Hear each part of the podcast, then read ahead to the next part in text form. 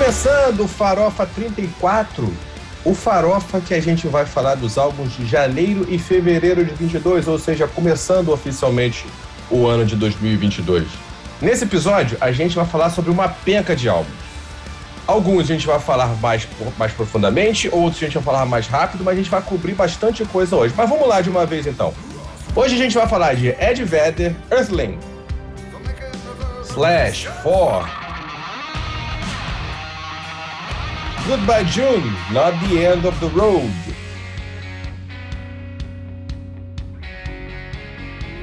Amorphis, Halo.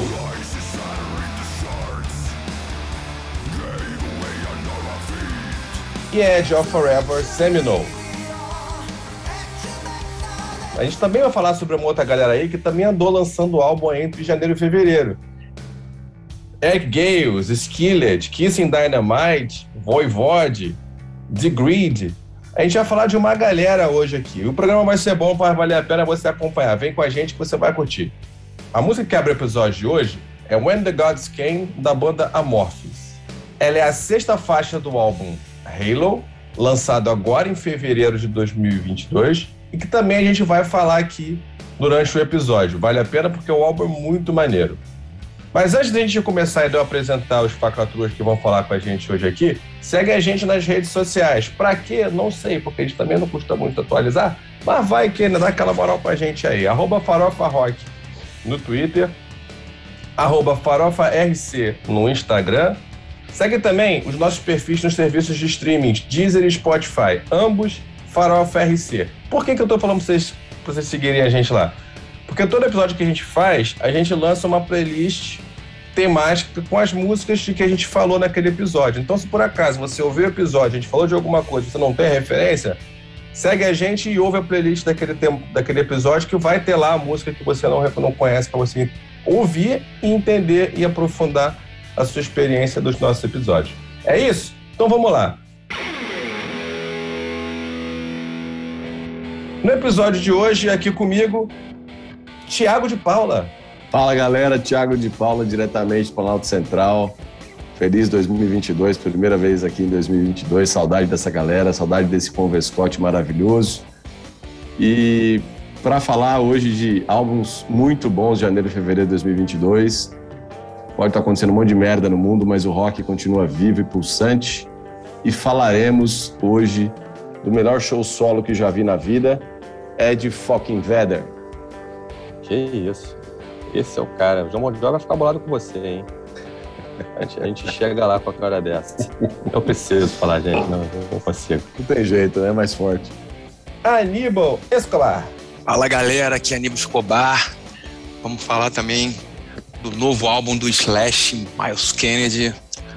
Álbum rock and roll na veia aí, com outros lançamentos de janeiro e fevereiro que para quem curte a gente, vai gostar, porque são, acho que é uma das melhores seleções de álbum que a gente já fez aqui, que a gente vai avaliar. Curte aí que tá muito bom. Bruno Pano. Fala rapaziada, estamos de volta. Vocês não sabem o prazer que é estar de volta.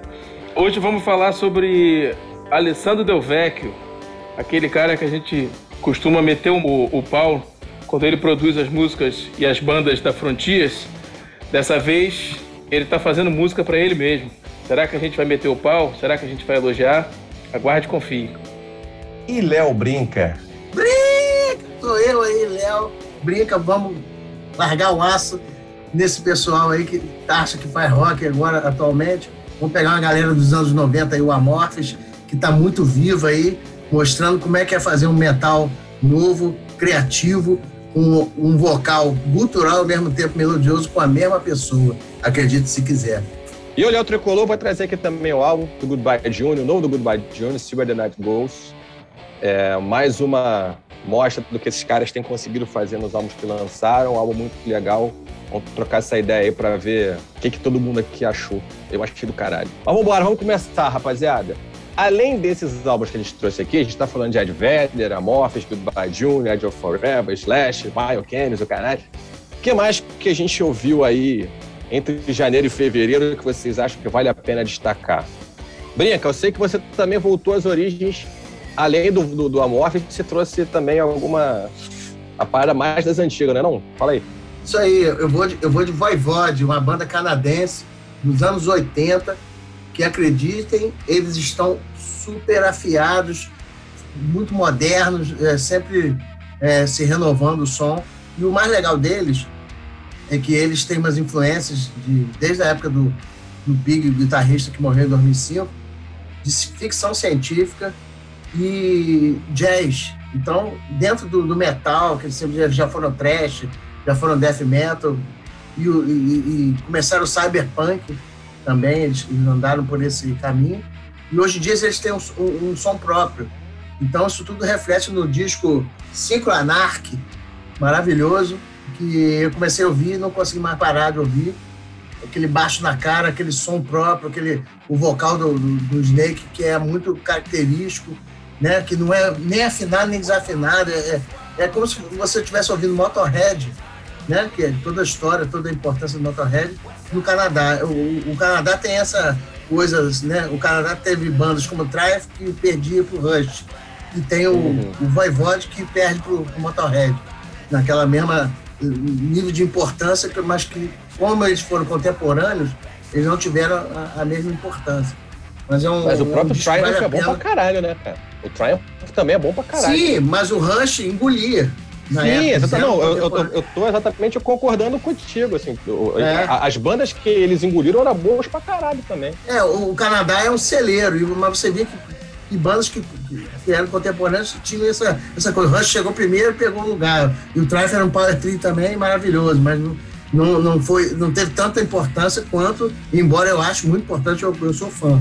E o, o, o Voivode é foda, eles são muito é, importantes, muito marcantes na história do, do, underground, né? Muita banda atual e, e, e dos meados dos anos 80, 90 se influenciou por eles, né? O, o Soundgarden fala muito que, que, que ouviu muito Voivode e outros caras aí ouviam muito e eles estão muito atuais, cara. Embora o Pig já tenha morrido, 2005, guitarrista fundador, junto com os outros. É, a banda continua com a mesma pegada e com a mesma cara. Então vale a pena esse disco Cinco Anarch, vale a pena você pegar até a edição dupla com bônus, que tem um show em 2018 maravilhoso, que eles levantam, é, é, levantam a carreira toda, né?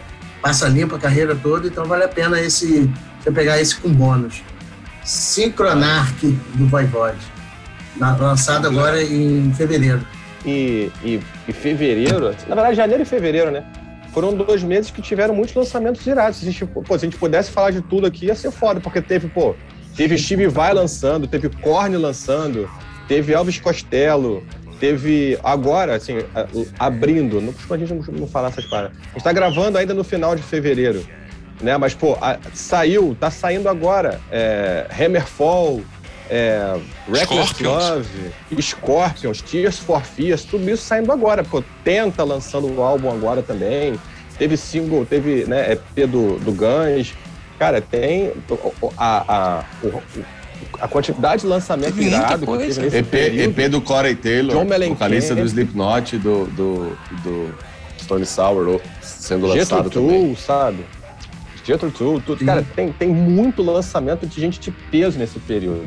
Eu acho que é a volta da pandemia, né? Tá todo mundo acreditando é, que é show. Pode ser. Porque muita galera. A gente, a gente falou isso ao longo dos meses. Muita galera fez disco cover, ou fez disco mais ou menos, ou fez, né, ou não aguentou e lançou no meio e não pôde é. sair turnê. E agora, meio que voltando ao normal, a galera pôs um monte de coisa na rua. Não, e outra coisa, Sim, o. Esse corpos tem uma galera falando que tá muito bom, cara. Esses últimos dois anos de pandemia, o pessoal tava em casa e com a tecnologia de hoje, ninguém precisa se juntar mais para gravar um disco, né? Cada um grava da sua casa e vai é, é juntando. Os caras estão sem nada para fazer, não tem show para fazer. Perfeito, Bruno. Não tem nada, vão ficar compondo e gravando. E, e, e a pandemia material. inspira também, né, Bruno? É, inspira também, né? De alguma forma. Reflexivo, cara. né, cara? É, exato. É, o cara para pra pensar Aníbal, na vida. Liga, liga a câmera aí pra eu ver seus músculos, Aníbal, por favor. Ai, que delícia! acabando, acabando com a parada. Que homem. Só pra dar trabalho pro Bruno editar, viu? Bruno, corta aí. Mas onde o Whey Protein. Mas então, outro, outro álbum que eu. Um álbum que eu ouvi que eu achei muito legal nesse período agora foi o novo do Kissing Dynamite. O, o Not the End of the Road. É um álbum que está sendo lançado pela Napalm Records. É o sétimo álbum da banda, o primeiro que acontece depois da saída do fundador, baterista e fundador da banda, Andy, é, Andy Schnitzer. É, ele deixa a banda logo depois do último álbum que foi lançado, o Ecstasy, de 2018. E esse álbum alcançou os primeiros lugares na parada, das, das paradas alemãs, assim, foi muito celebrado localmente. E aí, como a banda, quando, como esse baterista saiu, ele era um membro fundador super importante para a banda, eles foram atrás de um segundo, Sebastian Berg, e esse álbum ele tem uma característica muito legal, que apesar de ter trocado o batera, ele manteve completamente a sonoridade da banda. Ele não, ele não destoa da identidade que a banda construiu ao longo desses sete álbuns. O nome do álbum, inclusive, Not the End of the Road, tem tudo para ser uma, uma, uma resposta, né? Um, uma volta da banda ao, ao, ao a saída do, do batera. É o típico hard rock alemão, um refrão gordo, cheio de coragem, guitarras muito presentes, embora, na minha opinião, essas, elas pudessem estar um pouco melhor exploradas. Né? Faz falta um pouquinho, ainda mais comparando com o que a gente vai falar hoje daqui a pouco, eu senti um pouco de falta dessas guitarras mais presentes. Ah, tá lá, é importante, é legal, faz parte, tá tão, tão presente, mas acho que dava para dar uma cavada um pouquinho maior. Como eu falei, a banda ela se mantém fiel à identidade dela. O álbum é legal, mas ele não supera a qualidade do Ecstasy de 2018, que para mim é, foi um baita do álbum. Inclusive, foi uma banda que eu descobri por recomendação do streaming para mim, nas descobertas que, né, que, eles, que eles mandam pra gente periodicamente, é, em 2019. E, pô, gostei muito da, das músicas, especialmente do álbum Ecstasy. Que é o álbum do caralho. Os destaques para mim do álbum estão com Good Life, que tem participação especial da Saltatio Mortis, uma banda alemã de metal medieval, da Charlotte Wessels, cantora e multi-instrumentista alemã, e da Guernica Mancini, que é uma cantora sueca e vocalista de uma banda chamada Thunder Mother, formada só por mulheres. Um baita de uma banda, a gente chegou a falar delas aqui alguma vez. E Coming Home. Coming Home também é muito legal, uma baladinha, é mais cadenciada, é muito boa. Então fica aí a dica do Kissing Dynamite, the End of the Road. Vai que, vai que tu vai curtir, vai que é maneiro. Eu selecionei dois álbuns, esse é um Edge Forever, o outro The Grid, Are You Ready? Uh, é o sexto álbum da banda, a banda sueca, dos filhos de Eric, é, Robin Erickson, Mats Erickson, então é tudo filho de Eric. Uh, o primeiro. Opa, Eric sinistro. É, é o primeiro álbum deles na Frontiers. Uh, assim, começa bem, cara. Começa bem a abertura Into the Fire. Até achei que fosse um cover do, do Tolkien, cara, mas não, é uma música dos caras mesmo. Cara, é uma música legal tal. As três primeiras, Into the Fire, a, a Higher e Feed the Light, vão bem. Aí vem Radio, uma coisa que lembra um pouco Queen. Aí, do, da, aí a faixa título, Are You Ready, a quinta. Dali para baixo já o negócio começa a ficar meio esquisito. É um monte de, de mistura de influência dos caras, de, de, de lembrando o AOR e, e, e, as coisas, e as coisas dos anos 80. Enfim, e assim, eu, eu não, assim, não aqueceu, não aqueceu meu coração. Não gostei muito não. O início vai bem, depois vai caindo, caindo, caindo. E aí assim, eu meio que larguei de mão. Nem me interessei muito em, em saber porquê dessas influências todas, mas virou uma salada, virou uma bagunça que não, não agradou. Eu vou, vou falar aqui do Eric Gales. É, uma, falando em surpresa, pegando o gancho do Brunão, foi uma puta surpresa, uma baita de uma surpresa. Diga-se de, de, passagem, como diria o Neto. É, Eric Gales Crown. É, é o 19 disco do cara, não fazia a menor ideia, nunca tinha ouvido falar é, no Spotify. Infelizmente, ele tem pouquíssimos ouvintes mensais. Eu estava ouvindo, lendo algumas críticas sobre o álbum e sobre o cara, né? Que eu conheci há, há uma, duas semanas. E aí tem uma que fala assim: ela começa, a crítica começa dizendo assim: Eric Gales deveria ser mais popular. E é um fato, cara. Eu mandei pro meu pai, eu mandei para uns dois, três, quatro amigos, todo mundo retornou falando, mano, que porra é essa? Só um que falou, cara, eu conheci esse cara e ele ainda fala assim, fala, porra, ele, ele já gostei, vou ouvir o disco, já gostei, porque, mas ele, toca, ele toca uma música com o jo, Joey Bonamassa. Bonamassa. Assim. Joe Bonamassa. Bonamassa, bom pra caralho. Bom pra caralho. Esse cara, esse amigo meu falou, cara, ele toca uma música, já, já gostei. E o Joe Bonamassa é, produz o disco.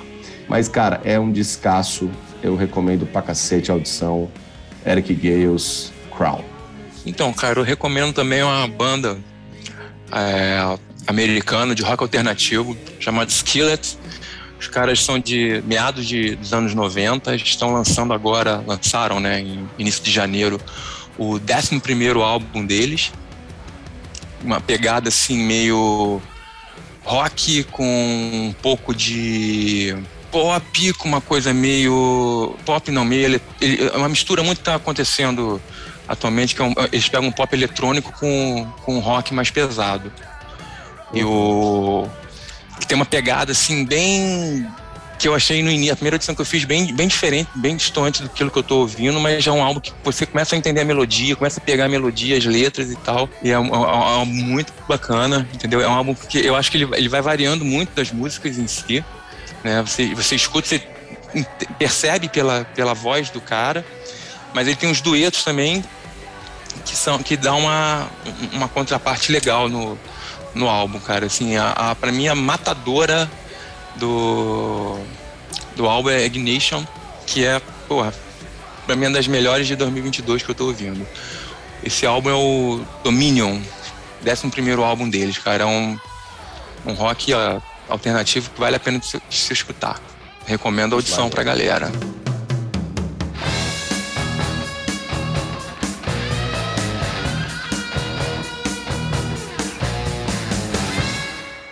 Vamos começar por Earthling, do Ed Vedder.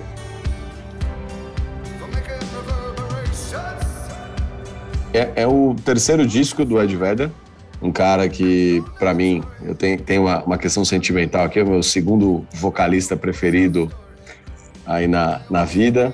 Um cara que criou né, uma forma de cantar, copiada muitas vezes. Eu não, não lembro, eu tava vendo, ouvindo uma galera discutir o último álbum falando disso, né, da marca que é a voz do Ed Vedder e como ela se associa ao Pearl Jam e, e vice-versa. E, e ele fez pela primeira vez, era esse sim, um, disco solo, né? Porque apesar de ser o terceiro disco solo, ele já tinha gravado Into the Wild e o Color Songs. é, esses são dois discos muito conceituais. Um é uma trilha sonora de um filme de uma história real, né, dirigido pelo Champagne. E o outro é um, um disco né, de músicas gravadas no ukulele. Ele tem uma, uma casa lá no, no Havaí, ele vai lá pegar onda direto. E, e esse foi o primeiro disco solo, é meio que uma estreia do, do Ed Vedder, né? Eu li isso num lugar, achei bacana como um, um artista solo. Porque é um disco que, que passeia por muitas coisas, né? É um disco que pela primeira vez mostra, obviamente, a influência que ele tem no Pearl Jam, num trabalho solo, é, porque tem coisas ali que, obviamente, soariam muito bem no Pearl Jam, mas traz muitas influências, né? É, tem uma entrevista que ele faz com o Bruce Springsteen para meio que promover o álbum, que é espetacular, né? É um bate-papo entre dois amigos. E ele fala né, sobre as influências, inclusive uma delas o próprio Bruce, que para mim na, na primeira música, Invincible, é, é, é, é muito Bruce Springsteen, algumas coisas que ele faz na música. Fall Out Today também. Inclusive ele consegue trazer ídolos dele para esse disco, né? É, é, ele traz o...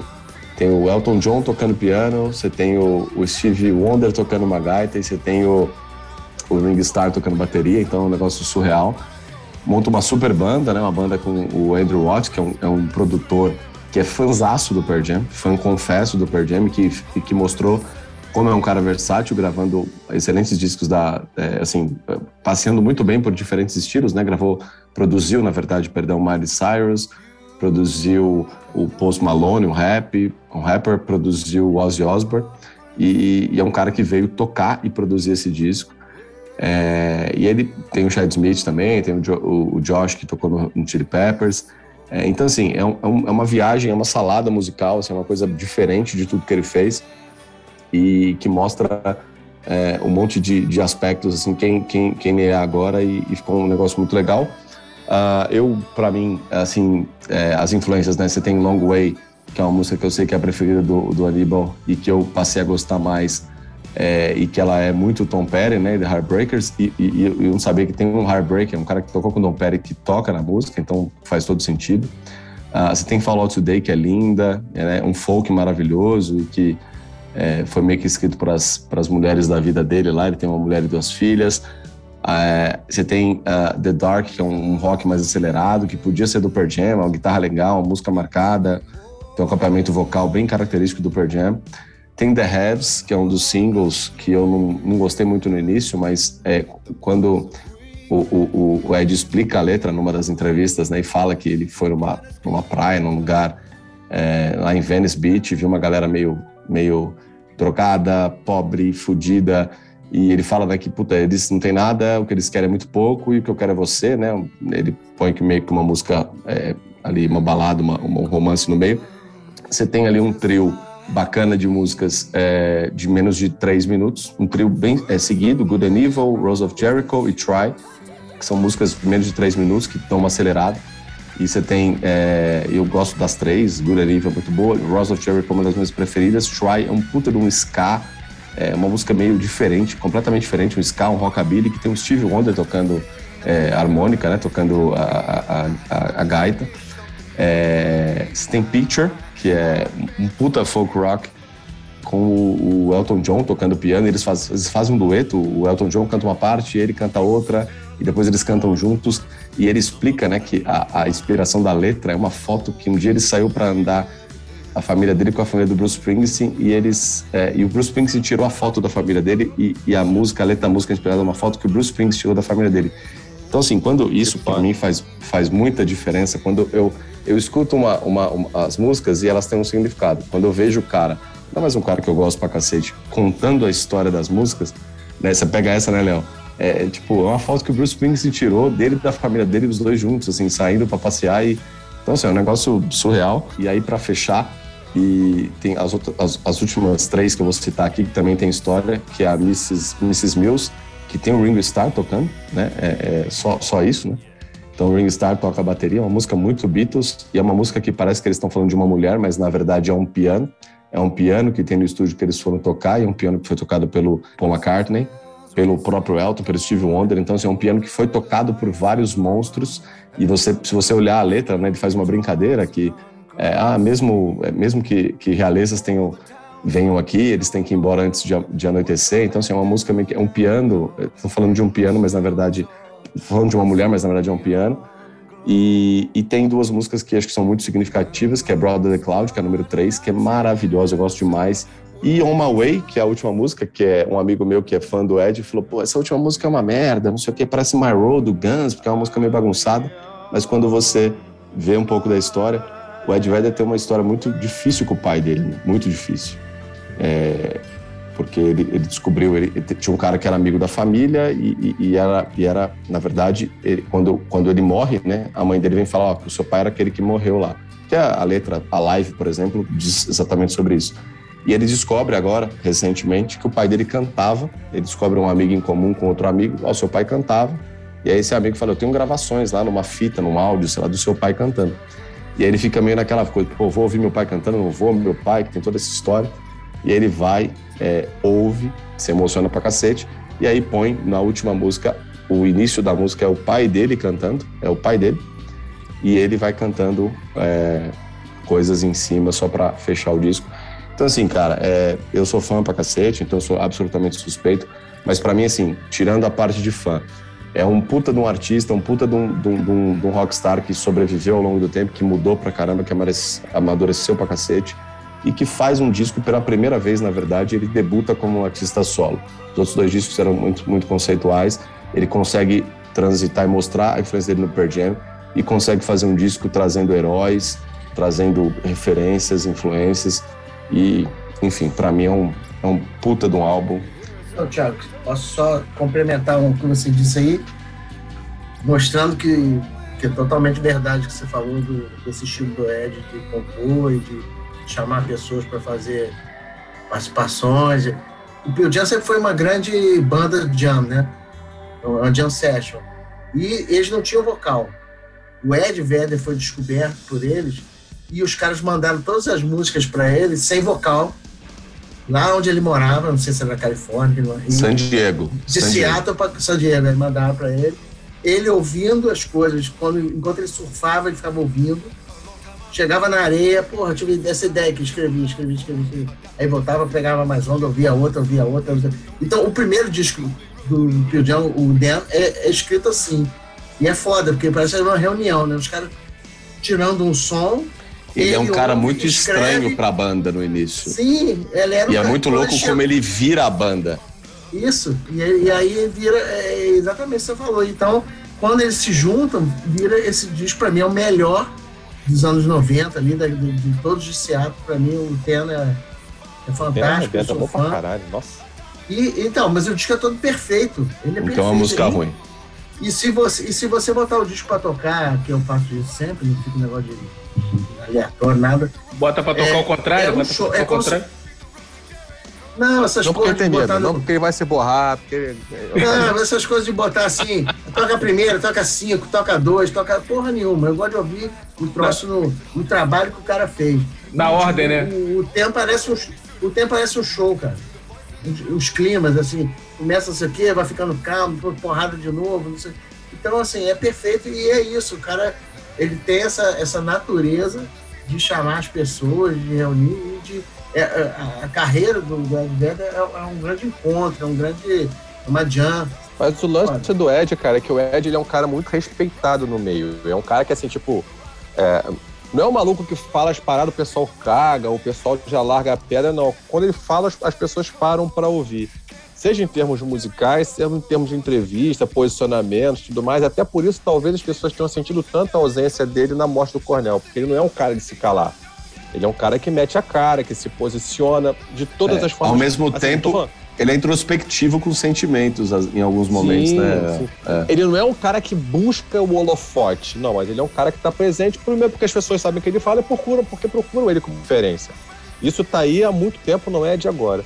E uma coisa que eu achei, assim, até, é até difícil, porque a sua, a sua fala foi tão completa, é, acho que eu vou até só, só realmente concordar e, e- e entrar em alguns pontos, porque me lembrou muito Springsteen, é, o, o Earthling, né? Na verdade, a, a carreira é muito difícil separar a carreira dele da carreira do Springsteen porque é uma referência muito forte para ele. Isso ele deixa Muito. muito. claro desde sempre. É, mas não me lembrou a sonoridade do Springsteen. Não é em termos de sonoridade que me lembra. Mas me lembra essa coisa de voltar ao folk, de você pegar, fazer muita música acústica, é, é, é, essa coisa é, de ser um storyteller. Ele é um cara que, que ele usa a música dele como um veículo para qual a história vai ser contada. E ele conta muitas histórias nesse, nesse álbum. Ele- é, as músicas são. Você, né, você passeou por várias delas, e não são músicas que simplesmente, ah, ó, é, sei lá, é, olhei, ou lá, porra nenhuma, não. Tem um conteúdo, tem uma história que ele quer contar, e é, é é uma mensagem que ele quer deixar a partir de uma história. Eu acho isso muito bem feito. Não, só que o Springsteen, ele normalmente, ele varia entre álbuns. Ele vai pegar um álbum que ele vai focar mais na introspecção de um folk, é, quase muito pouco, muito pouco plugado. No outro álbum ele já vai fazer um álbum mais rockão tradicional, e tudo mais. O Ed ele fez esse passeio dentro do próprio álbum. Ele Perfeito, Léo. começa, ele, ele começa com faixas mais né, é, calmas, mais tranquilas. Daqui a pouco ele entra um, um Power of Right e, e- e já joga a batida lá pra cima, já entra com mais energia. Só que eu- aí eu concordo contigo. É, esse álbum, ele conseguiu ser mais um meio termo entre a experimentação e o Ed do Pearl Jam. Ele conseguiu ficar mais, mais próximo das duas coisas sem explorar um lado do outro. E aí, pra mim, assim, é, entre as músicas rápidas e as músicas lentas, as mais tranquilas, eu prefiro mais tranquilas. Se você pegar é, é, Power of Right, Invincible, Invincible, Long Way, é, Long Way é boa, e é o primeiro single, se não me engano, né, que, ele lançou, que ele lançou É, primeiro, Long Way. trabalhar o álbum. Fallout Today é boa pra caramba, The Raves é boa pra caralho. Então, é, é um álbum que, assim, se não é um álbum espetacular, porque nem sempre é pra ser, né? É o que a gente falou, por exemplo, um tempo atrás, quando a gente discutiu o álbum The Killers, o último. É um álbum que entrega muito quem ele é. E tem uma outra coisa, Isso. desculpa, gente. Desculpa que eu, eu vou, eu vou. Eu tô me me alongando também, mas como ele tem feeling pra impostação de voz, cara. O cara ele consegue colocar o sentimento dele numa voz de uma forma tão. tão é, é muito foda, é muito foda. é Tão Pra mim, a maior característica coloca- dele é, é- é- é essa aí. E eu li uma, a crítica da Rolling Stone, Léo, ela fala exatamente isso, que assim, que é a, a, a música do Pearl Jam fei, é, combina com a voz do Ed, o Ed, com- ah, tipo, precisa da voz do Ed, o Ed precisa da voz da música do Pearl Jam, e ele conseguiu nesse álbum mostrar que ele consegue transitar em coisas um pouco diferentes, mas entregando o sentimento da música na voz, né? Assim, é, é muito louco. Sim. Coverdale é um cara que sabe entrar pra caralho nas músicas. Ele, entra, ele, né, ele, ele tem essa E o Ed ele consegue passar o sentimento que ele quer na música, especialmente nas músicas mais lentas. é, é impressionante a transparência do sentimento do cara na, na, nas músicas quando ele imposta a voz. Então essa aí é a minha contribuição no, em relação ao, ao Earthling do, do Ed Velho. Depois dessa explicação toda do Thiago, eu tô até sem graça de cornetar porque eu ouvi o álbum e não gostei, entendeu? Mas eu não vou ficar cornetando não, porque tem uma porrada de história da vida do cara que eu não, não como não sou fã, não acompanho, não sei. Então não vou ficar aqui, ah, que é, que é ruim, que é isso e aquilo. Não, beleza, eu não gostei, mas tá maneiro. Quem gostou tá tranquilo. Eu vou, não vou nem cornetar, vou ficar quietinho, porque assim, mas não gostei. Não gostei, não, achei chatinho pra caralho. Entendeu? Eu ouvi, a primeira vez que eu ouvi, eu tava no Pilates. Aí eu pedi pra, pra a minha fisioterapeuta. Que isso, é, hum, Deus, que, que homem. Que coloca, homem. Coloca aí, porque é um, é um, Daqui a pouco é um tempo que eu posso ouvir, é um tempo que eu posso ouvir. Aí eu falei, coloca aí. Aí tava ouvindo, ela gosta de rock também, ela gosta de Pink Floyd, gosta de uma porrada de coisa. E aí, aí que a gente, tava, a gente conversou, falei, que parece uma música é, que você, um, um, álbum que você coloca nos preparativos do churrasco, quando tá todo mundo ocupado, sem prestar muita atenção. E aí ele vai tocando ali no fundo, que ele não incomoda, mas também não, não, não chama atenção num lado legal, assim, de ah, que música foda, sabe? Não, ele é um álbum totalmente, assim, eu achei bastante variado. Tem balada, tem musiquinha folk, tem. Ah, eu não sabia que era o Steve Wonder tocando aquela, aquela harmônica. Eu tava até na dúvida se era uma, uma harmônica ou se era um saxofone na música. É o, tipo, é o é. tipo de música que o Nibble coloca para receber visita. É, mas né, gente... exatamente isso que eu ia falar é música de fundo, é música de fundo, é música de fundo. Música de eu... sala de estar. Mano, mas assim, é, eu botei, tava com os amigos meus, a gente tava conversando, e aí eu, tipo, horas que eu prestava atenção, falei assim, pô, aí depois eu ouvi com mais calma, assim, foi o que o Bruno falou.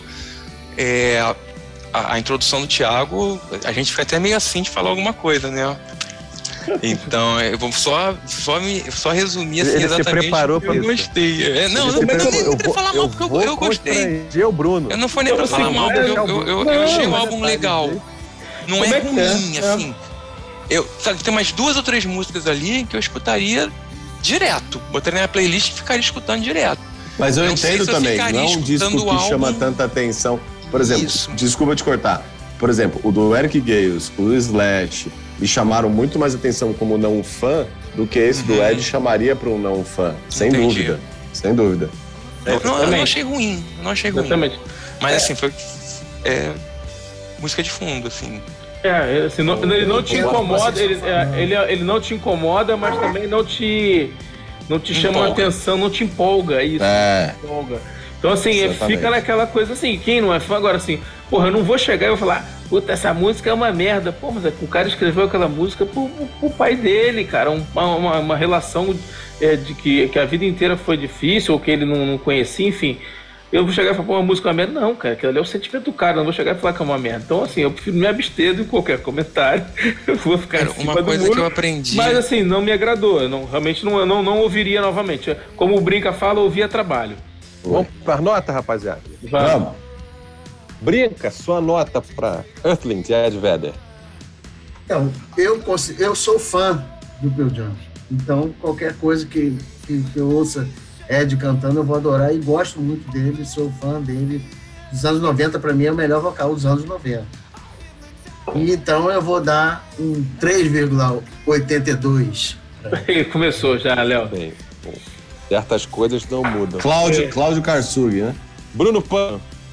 É. Vamos lá. Não gostei, não gostei, não me agradou, também não me desagradou, enfim, vou ficar em cima do muro, vou dar um 2,5 pelo conjunto da obra, pela história que o Thiago contou. Só por isso, porque se não fosse a história, se eu não soubesse da história, eu daria uma nota bem menor. Mas vocês sabem que eu já tenho uma certa implicância, né? Com Pearl Jam, Seattle, aquela turma toda. Então, Imagina. também sou suspeito, sou Imagina. suspeito. Como o Thiago é muito fã, eu sou muito não fã. Então, assim, eu sou suspeito. Mas pela história da, de vida, a história que o Thiago contou, vale um 2,5. Tá bom. Muito bem. Aníbal. Cara, minha nota vai 3,22. A culpa tudo é do. A culpa tudo desse viado desse.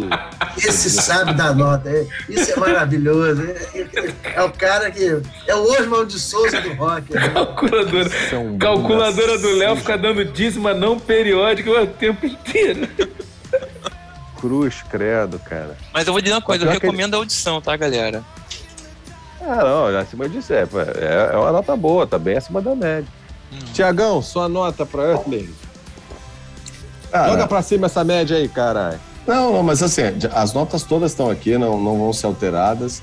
É, Earthling, aliás, é terráqueo, né? Porque terráqueo, no momento em que todos estamos tão separados e diferenciados, uma coisa que todos somos vermelhos, azuis, etc., a gente é terráqueo. É um disco que fala sobre empatia em todas as músicas, em formas diferentes. É um disco quase perfeito, uma nota ali mais ou menos 4.95. Cruzes. Que isso. Ele tá profeta pra caralho, vou te falar, hein, cara. Essa cerveja tá fazendo efeito nele. É, cara. Tá, tá, tá ao ponto. Deus abençoe. Longa vida, longa vida a Ed Vedder. Tá ao ponto É, de substituir o Gentileza escrevendo na- no, nos viadutos aqui no Rio, cara. Puta que pariu. Somos todos. Já fiz 4,95 para ajudar o Léo. Poderia fazer um 4,97, mas vai um 4,95, porque 5 só days. O resto é 5 para baixo. Tá certo. Eu vou dizer que a minha nota aumentou durante a, a explicação do Thiago. O Thiago conseguiu dar, uma, dar uma- um, um, um, um up na nota de todo mundo. A O minha Thiago tá- teve um eu tava bom no- poder Comoveu a galera. Tem, tem, tem. Vou falar Oh, pro. Vedder chamar ele pra fazer o marketing do álbum. Se- Com Se certeza. Tem uns caras capa, tem uns eu cara, cara bons pra me ajudar aqui. Né? Tem uns caras bons pra me ajudar. A minha nota pro Earthling é 3,5. É, eu considero uma boa nota. É, o que, é, é um, é um pouco do que o Bruno falou. É, se eu for pegar música por música, sonoridade por sonoridade, não é exatamente a- a- aquela música que mais me pega. Se eu for comparar esse álbum com o álbum do The Killers que a gente trabalhou no passado, eu ainda fico com aquele, por mais que ele seja ainda mais introspectivo. É, mas as músicas mais introspectivas, as músicas mais calmas e tranquilas desse álbum me ganharam, são boas. É, não dá para jogar de lado a- a- o feeling do Ed, não dá para jogar de lado a história que ele tem e nem a veia dele como storyteller. Então, por mais que de repente as músicas não sejam tão dentro do meu gosto, eu acho que se a gente olhar e entender a obra, ela, ela cresce. Então eu, eu vou dar aí 3,5 para fechar, que 3,5 fecha, fecha uma boa nota. Eu não acho que ele seja um álbum 4, um álbum de nota 4 do Ed Vedder, eu, eu, imagino algo ainda um pouco melhor. E talvez, quem saiba, quem sabe, nas próximas oportunidades, como esse é o primeiro, a primeira aventura dele, de fato, não tão experimental como as outras foram, quem sabe nos próximos talvez a gente tenha um álbum mais, mais que me ganhe um pouco mais. Mas mesmo assim, eu acho que para um álbum que talvez eu não tenha me, me, me ganho tanto, o, o 3,5 é uma, uma bela nota. Então vamos para calculadora aí. Calculadora. A média de Earthling do Ed Vedder ficou em 3,6. Tá bom, tá bom, né? Bom, bom. Bom, tá bom. Vamos agora de um extremo para outro, saindo de Earthling, de Ed Vedder, para Halo, de Amorphis. Excelente. Banda Amorphis dos anos 90, finlandesa, pra- praticam death metal misturado com folk e metal progressivo. O que, que isso pode acontecer? É, é um som maravilhoso, é muito original. É, eles têm uma característica de, de vocal gutural misturado com melodioso, que é a mesma pessoa que faz, é um vocalista aqui, eu até peguei aqui o Tommy Josten, desde 2005 É, até agora. E ele, cara, ele é muito é, dominante do palco, dominante da voz dele, a coisa de, de performance ali é, com alternâncias é, bem equilibradas. A banda toca muito bem. O, o- a bateria não é aquela batistaca, aquele pedal duplo cansativo, é, um- é um- é uma bateria bem tocada, pesa- pesada trabalhada, entendeu? A banda toca bem, o, o- tecladista é, faz aquelas incursões é, necessárias, mas não chatas. Então, assim, é um- me surpreendeu muito. Eu vou te falar, eu conheço eles desde os anos 90, embora eu nunca tinha ouvido, parado para ouvir, porque sempre, ah, Morpheus tinha aquelas capas esquisitas, meio psicodélicas, ah, não vou ouvir isso aí. Eu, na época eu gostava de Halloween, eu gostava de Slayer, eu gostava de, de Metallica, então eu parei para ouvir agora com esse lançamento, eu falei, pô, vou ouvir coisas diferentes aí da, dos meus colegas aqui do, do Farofa, e eu me surpreendi, comecei a ouvir a discografia inteira, peguei show deles e, cara, é maravilhoso. Eu tenho os destaques aqui. North Wards é perfeita para abrir uma música que abre é, de uma maneira, é, parece um show, né? Parece que eles fazem um CD, o trabalho deles, assim, pensando já no show e me, e, e me remete a um espetáculo dos caras, né? É, On the Dark Waters também é maravilhosa, né? É um progressivo com guitarras, baixo e tem cítara na música. Então eles têm uma característica de pegar muitos é, instrumentos diferentes e colocar no som deles, né? Então, então é a raiz finlandesa, vai... né, Léo? Essa é. raiz finlandesa, né, cara? Sim, é, é, muito, já... é muito música tradicional folclórica deles Sim, lá, né? do folk. Então você jamais vai, vai encontrar, eu comecei a ouvir os outros trabalhos dele, não tem um disco chato, não tem um disco assim, daquele estilo datado, que começa a fazer tudo igual porque está vendendo, porque é bom, não. Eles têm uma, uma, uma, originalidade, uma vontade de colocar o, o som da terra deles misturado com, com, com o contemporâneo, com o pesado, com o que eles gostam, e dá muito certo. Eu acho que é, esse para mim é o destaque, né, cara? E... Eu acho... Ah. E não, é isso, são sons gigantes que eu tô amando conhecer. Ralo vale a pena. Não, você não vai entrar pelo ralo, pode comprar. Muito bem. Eu acho assim. É, é, é isso. Eu, eu, eu, super concordo. Quando você comentou com a gente é, da banda, da Morphis, você fez uma introdução que você repetiu aqui, né? Essa, a, a raiz no death metal, é, é, que passando por outras, por outras vertentes e tudo mais. Engraçado, quando a gente fala em death metal, isso meio que já causa uma resistência inicial nas pessoas, né? Eu imagino que o, que, o, que a galera aqui que não tem tanta, tanta é, intimidade com metal tenha se assustado um pouco. É, e, e, na verdade, a, a, sensação que dá é que o death metal ele foi uma fase da carreira dos caras e que eles evoluíram. Evolu... É complicado falar evoluir, né? Que eles caminharam para um outro lado. Né? Eles, eles, eles avançaram para outros, misturaram outras coisas dentro do metal e tudo mais. E ficou um som, como você falou, acho que você usou uma palavra muito feliz, que é original. É. Porque eles conseguem misturar essas influências todas e entregar um som que é, obviamente, uhum. né, voltando à palavra, original.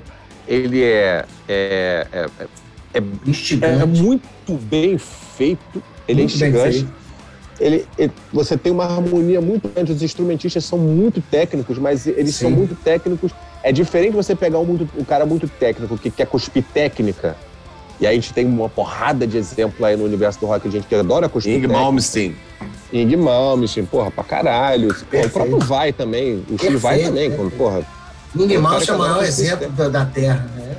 eles são muito técnicos, mas o conjunto das músicas são, é, é muito bem encaixado, é, é muito, é, é muito harmônico, é muito legal. E até você tocou num ponto também que eu acho que, que, que é interessante, porque eu, eu gosto de pedal duplo. Eu acho o pedal duplo bem feito, é que, que ele dá uma outra vida à música. Mas esses malucos estão mostrando que um pedal simples ele é capaz também de fazer uma, uma obra de metal muito Sim. foda, porque você não sente falta do pedal duplo. Não sei. Ele é mar... a, a, a, batida é marcante, os instrumentos são marcantes, as músicas são pesadas na medida. Não é né? correria, é peso. Não é. é, é Exatamente. A densidade, não. né? A música, as músicas são impactantes, né? Então, eu gostei muito, acho, como eu falei, os instrumentais são muito bons, as guitarras são muito do caralho, são melódicas e, e, né, e, e, pesadas ao mesmo tempo. Os teclados me lembram muitos timbres e estilos que o Kansas faz muitas vezes no progressivo uhum. deles.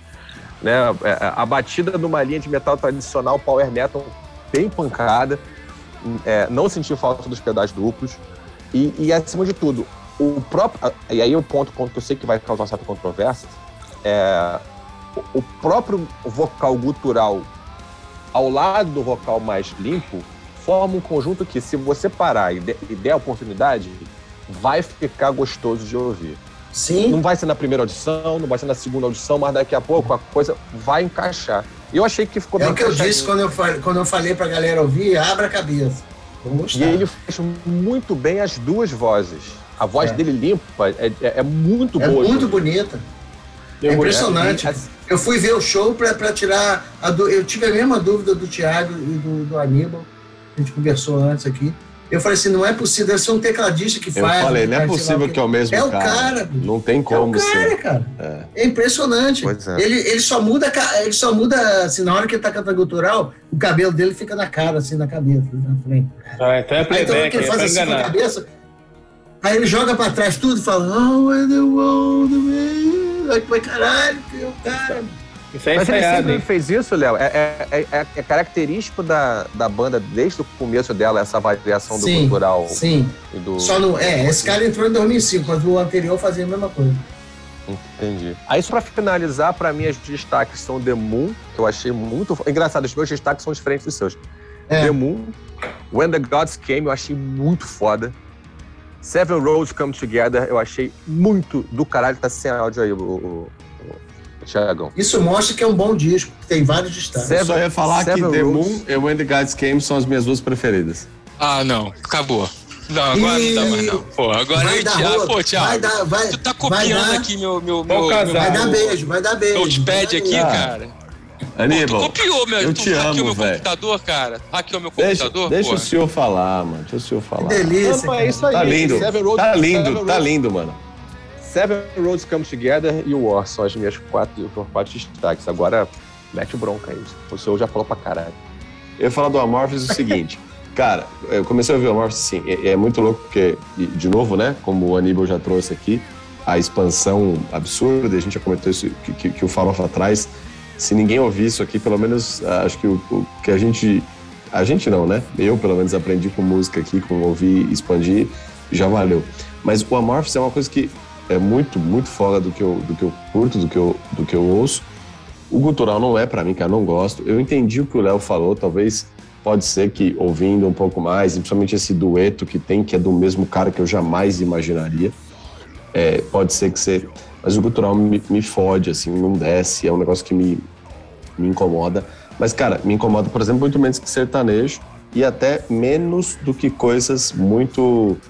é, é, muito caricatas do hard rock e oitentista, mas aí é outro show mesmo sem conhecimento muito sobre o ritmo, sobre, sobre esse estilo do rock, subgênero, é, é muito óbvio para mim que os caras tocam muito bem, fazem um som muito bacana.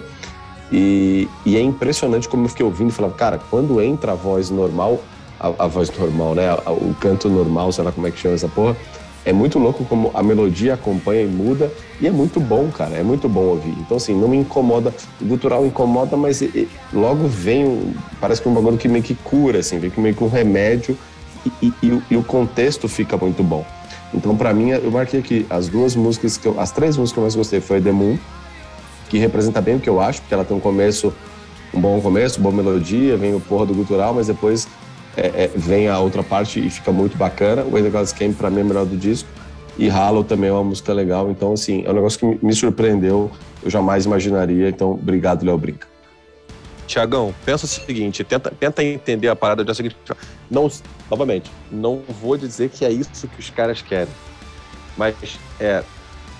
Tenta imaginar que essa questão do gutural com o limpo, o gutural tá ali pra te incomodar mesmo. Ele tá pra te deixar desconfortável. Essa é a ideia dele, né? É.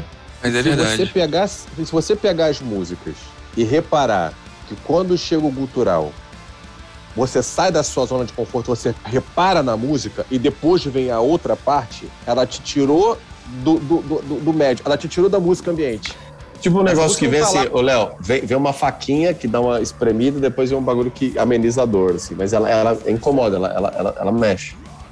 É aquilo, tipo assim, meu irmão, olha só, escuta isso aqui. Aí, pum, aí entra a outra parte, fala assim, beleza, aí eu tenho um contraste, agora isso aqui me agrada. Mas, de repente, talvez você não tivesse essa sensação tão acentuada de música boa com o vocal limpo se o gutural não tivesse lá pra fazer o contrapeso. É verdade. É verdade, é, É, verdade. É. Não, tô falando, não tô falando que isso é o objetivo. Beleza, Arte mas é que verdade. Arte, os caras querem causar um efeito com isso. E funciona. Se fosse só o vocal normal e o som, quando está tocando, que o som acompanha o vocal normal e o gutural, ele muda, talvez eu não gostaria tanto do. É, pode ser, a provocação do, do, da arte dos caras. Não, mas eu, eu falo assim até por mim, cara. Assim, eu nunca fui fã de cultural e eu comecei a escutar Amarantes e é, a banda finlandesa e, e eles fazem muito. eles- É um trio, é um- uma mulher, um cara que canta normal e o gutural. E até eu vendo com a minha esposa. Às vezes boto no carro e tal, e aí quando vem a mulher, tipo, parece, sei lá, um Celine Dion, alguma coisa assim. E aí do nada vem o gutural e, e esposa assim, porra, tira essa música do demônio, não sei o quê. Entendeu? E dá aquele peso que você, você começa a curtir, pra quem gosta, né? Você começa a ver essa, essa simbiose que acaba acontecendo, que é o que a gente via no álbum do, do Amorphis, cara, assim. Quando o, quando o Brinco falou, ah, death metal, eu falei assim, cara, death metal, caraca, vai ser uma gritaria do caramba, todo mundo tocando ao mesmo tempo. E quando vocês com- começam, não, não, se eu, eu fosse analisar, eu não diria que esse álbum é um álbum de death metal. Eu diria que é É um álbum influência. de metal. Não, não, né? Não, né? Não. É, Não? é- É um, é, um álbum de metal. Legal. Entendeu? metal. Assim, eu gostei. Entendeu? Assim, é como o- Léo explicou bem, né? É, Essa mudança que tem na, na- na- da característica do vocal entre ele cantar normal e cantar gutural faz com que a gente tenha uma percepção diferente um pouco da música. Eu achei que o álbum foi, no geral, ele me surpreendeu positivamente, entendeu? Assim, até agradeço ao, ao Brinca pela dica. Te amo, Brinco. Recomendo a audição. Bom, eu acho que é o- é- eu acho que para mim o resumo é arte. Os caras conseguem fazer arte. Verdade. Coisa rara hoje. Boa noite. Eu, eu, assim, eu ouvi o álbum e fiquei me perguntando o porquê daquele vocal gutural. O tempo, assim, o tempo inteiro. Que só o outro já fazia a música ficar muito melhor. Assim, me incomodou bastante. Pode ter sido essas coisas, essa coisa que o Léo falou de me tirar da zona do de conforto e tal. Mas não, assim, sabe, não vi necessidade. Ele canta tão bem sem ser no, no gutural, não tinha necessidade dele fazer aquilo. E assim, ele não faz nada diferente. Ele fala frases da música que ele poderia cantar de forma normal. Eu acho que, assim, eu, na minha opinião, ficaria muito mais legal a música. Mas destaquei aqui, eu gostei de, de eh, a- New Land, The Moon, War e a última música, My Name is Night, é muito bonita, muito, muito bonita. Tem uma menina, Petronella Netterman. Eu gostei muito dessa última música, me chamou bastante atenção. Mas assim, É é, é, a, a assim, a- exatamente isso. A parte que ele canta normal, eu acho ótimo. As músicas são muito boas, são bem tocadas. Então, assim, não via necessidade. Eu acho que eles poderiam, de repente, um, um álbum experimentar fazer um, um álbum sem essa parte cultural. Eu acho que, sabe, teria um resultado muito mais agradável para todo mundo. Entendeu? Sei lá. Acho que é a um marca álbum da desse- banda. Eu vou botar, eu vou botar no, eu vou botar o link lá no nosso grupo. Tem um assim que é, eles fizeram um Tem. acústico. ao vivo. Ah, é? Que não tem gutural, é só normal? Pô, deve ser um. Deve É, ser vou um botar agora. Porque as músicas são muito boas, cara. Acústico? É, acústico não tem como ser cultural, senão Ah, tem, sempre os caras sempre dão um jeito. o cara sempre dá uma latida lá de vez em quando. Só vai dar uma. Vai, vai deixar um pouco mais lento. É, é, aí dorme, né? É, pois é. Vamos pras notas, gente? Vamos pra nota. Brunão, já larga a sua então. Mete, mete lá. Vou dar nota 3, cara. Assim, porque as músicas são boas. Só essa parte do gutural o tempo inteiro. É, ele podia fazer de repente diferente, fazer uma música toda gutural, uma outra sem, sabe? Agora, misturar na mesma música eu não achei legal. Então eu dou nota 3, porque as, que apesar de- de- dessa coisa, as músicas são, são muito boas. Beleza, muito bem. Tiagão, Cara, um 3.1, é, em homenagem ao Léo Brinca, né, colocando decimal, mas um 3.1 porque curti, o gutural, ele, ele traria nota menor, mas é, é muito bom. Então, eu jamais imaginaria dar um 3.1 para um disco que tem tanto gutural, mas que é, que é muito bom, muito acima da média. O gutural abaixa a nota, eu né? vou sub. Exatamente, Brunão. Exatamente. Eu, eu vou dar uma subida nessa nota aí. Eu vou, eu vou dar uma nota 4 pra, pra Halo do Amorphis, porque Caralho. me surpreendeu. Ousado Me você, hein? É, cara, Caralho. eu, eu gostei, eu gostei, eu, eu gostei, eu gostei, eu, eu destaquei essas músicas, mas eu gostei do álbum inteiro, cara. Eu achei o álbum muito legal, surpreendente, tecnicamente muito bem executado, as músicas Muito coeso. Muito, muito. A- a- a- como eu falei, o, o- me ganhou o fato dos caras serem muito técnicos e não fazerem músicas frias. Sacou? A- Porque normalmente quando você faz, quando você foca na técnica, você acaba deixando as músicas. Eles conseguiram. mais frias, né? Eles conseguiram fazer as duas coisas: técnica, harmonia, é, é, e deixar as músicas bem. bem até emotivas mesmo em alguns, alguns momentos. Emotivas não no sentido de fazer o coladão, mas de despertar sentimentos, assim. Eu acho que a música elas senti- elas têm feeling pra caralho. Então eu gostei do álbum, pra mim, nota 4. Vai, Aníbal. Caso alguém que esteja assistindo o episódio tenha alguma dúvida, a minha nota é 3.89. Que isso, hein, ô Meu? Deus do céu, velho. Violento, hein? Falando isso sem camisa é uma delícia, né? Até com... Que delícia. Thiago, Sem beber, hein, Thiago agora se apaixonou de vez por ele. Eu ovulei, eu ovulei. Não, é que eu não gosto de gutural. Se ele cantasse igual o Ed Vedder, A minha nota é 3,89. aí eu ovularia. Mas esse gutural é uma bosta. Então, é, eu vou dar 4,89 pelo seguinte, eu, eu, eu concordo com os colegas que eu também não sou fã de gutural. Eu gosto da parte melódica do cara. Mas por que, que eu acho que tem que ter essa parte? Porque é como, se ele, é como ele expressa a, a ideia da música, o sentimento que ele tem da letra que ele escreveu. Então eu acho que é, é um estilo que a banda adotou e, assim, essa parte cultural complementa a, a melódica e vice-versa. Eu acho que faz parte da, do trabalho, a arte do cara é essa. É uma, como o Léo bem falou, é uma banda técnica, mas que consegue expressar a arte que eles sentem. Por isso que é 4,89. Beijo, boa noite. Bem, ca- calculadora. A média do Amorte está arredondando, porque vocês gostam de botar casa desse uma pra caralho, ficou em 3,8. Muito bem. Vamos voltar? Vamos voltar um pouco? Vamos sair um pouco do- dos extremos e vamos voltar pro, pro caminho do meio? O álbum 3 da noite de hoje é See Where the Night Goes, do Goodbye June. Vamos lá. É nós. Pra quem não conhece Goodbye June, e deveria, a gente falou do Goodbye June há pouco tempo é, no episódio das bandas novas do mercado norte-americano, que estão sendo celebrados como os grandes novos nomes do rock atual. Goodbye June é um trio de, de rock de Nashville, Tennessee. É, os caras fazem um rock mais cru, com o pé bem forte nas raízes do sul dos Estados Unidos, carregando também, junto disso, influências de bandas como Led Zeppelin, é, é, Kings of Leon, Black Keys, Jimi Hendrix e, nesse álbum, não exclusivamente, mas indiscutivelmente, JCDC. É, Where the Night Goes é o terceiro álbum da banda e veio precedido de cinco singles. Step Aside e Three Chords lançado em 2021. See Where the Night Goes, Stand and Deliver e What I Need já lançados agora em 22.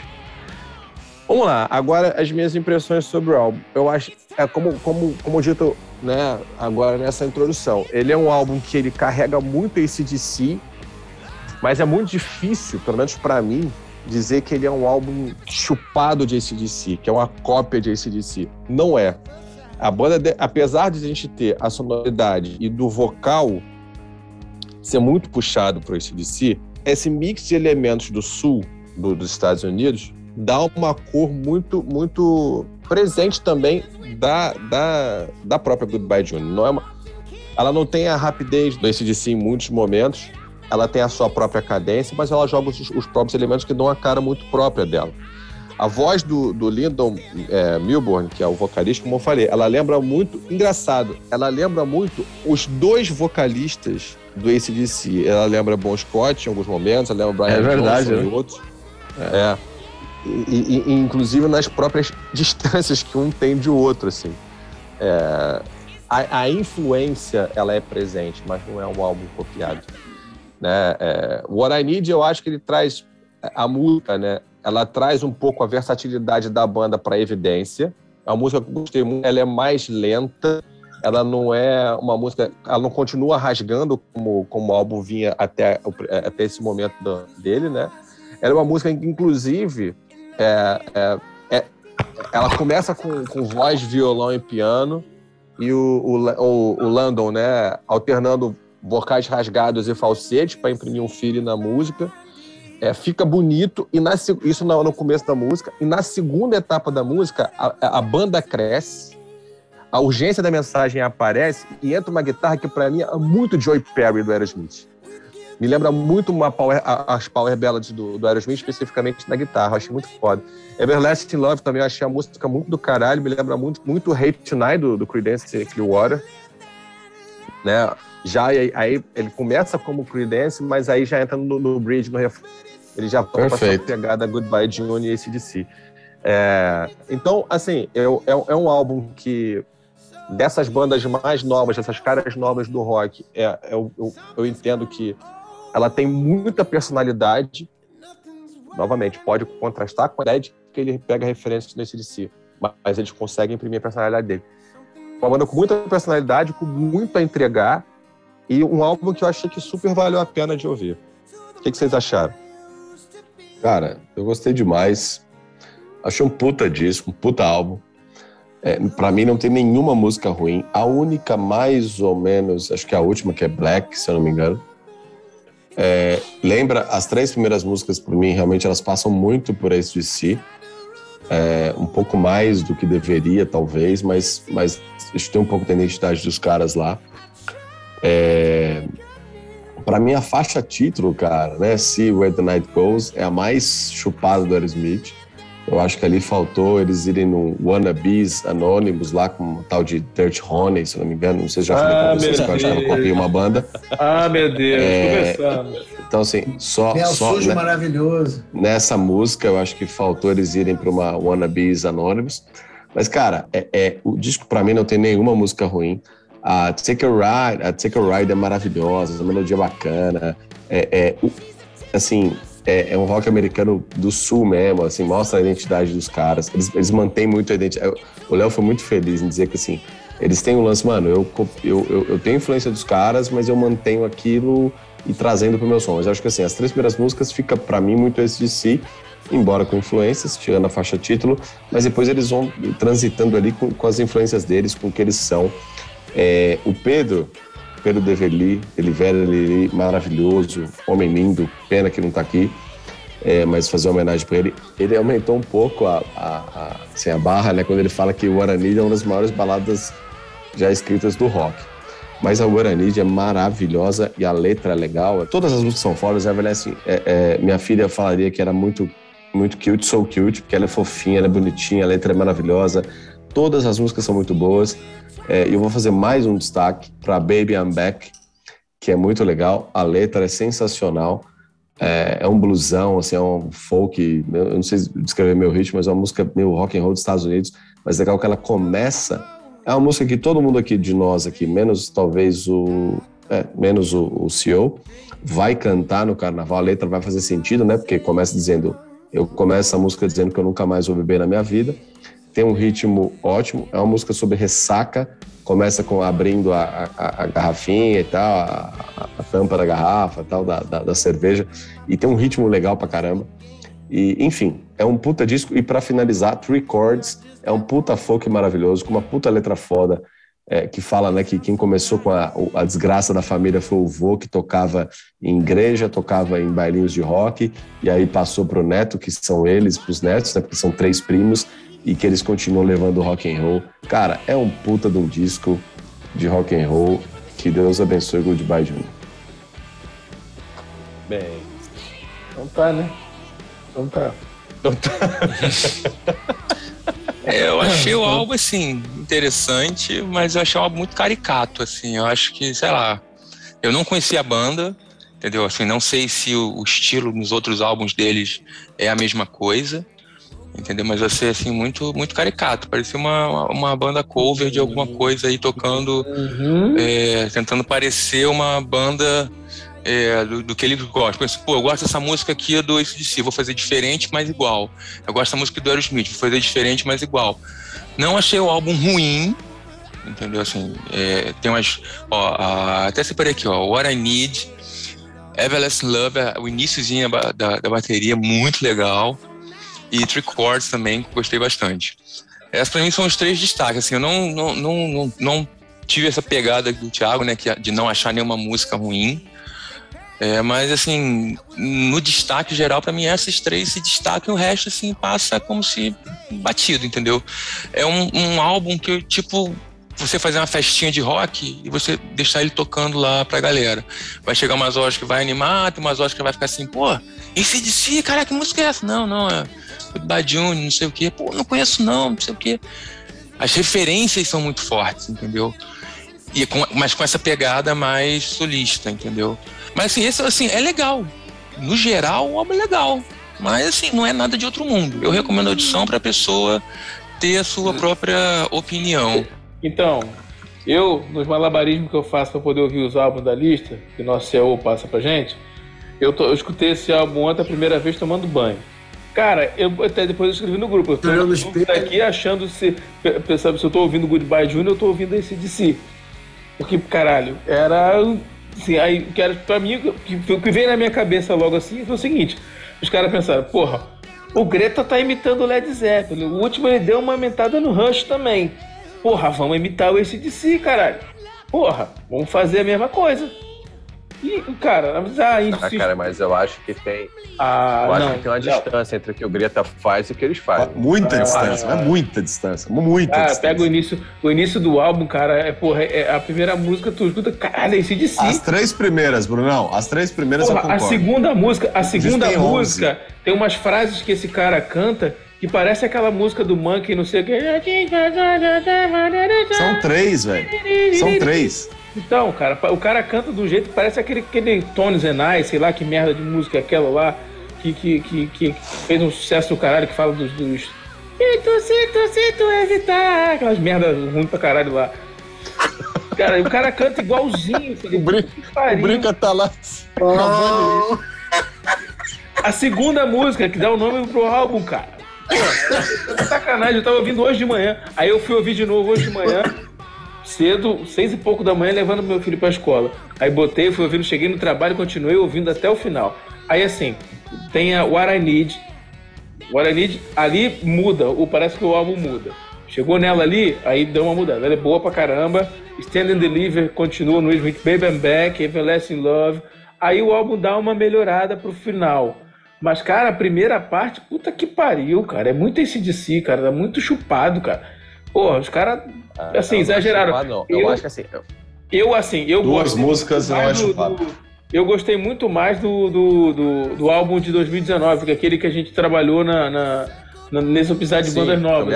É o, é o, o Community In. Community In. Eu achei. Cara, ali. Concordo. Eu achei do caralho. Agora esse me decepcionou. Na boa, eu tô decepcionado com esse álbum. Porque depois do Community In, eu esperava uma parada foda dos caras. Aí os caras vêm porra, chupando esse de si. Aí não dá. Aí para mim deu uma zoada, entendeu? Não gostei, chupou não. em duas músicas. O Dirty Honey chupou em 14 e você achou legal, mas tudo bem. Te amo, beijo. Você que acha isso, meu jovem. Porque você foi o único que achou isso, na verdade. O resto da rapaziada toda não achou. Boa noite.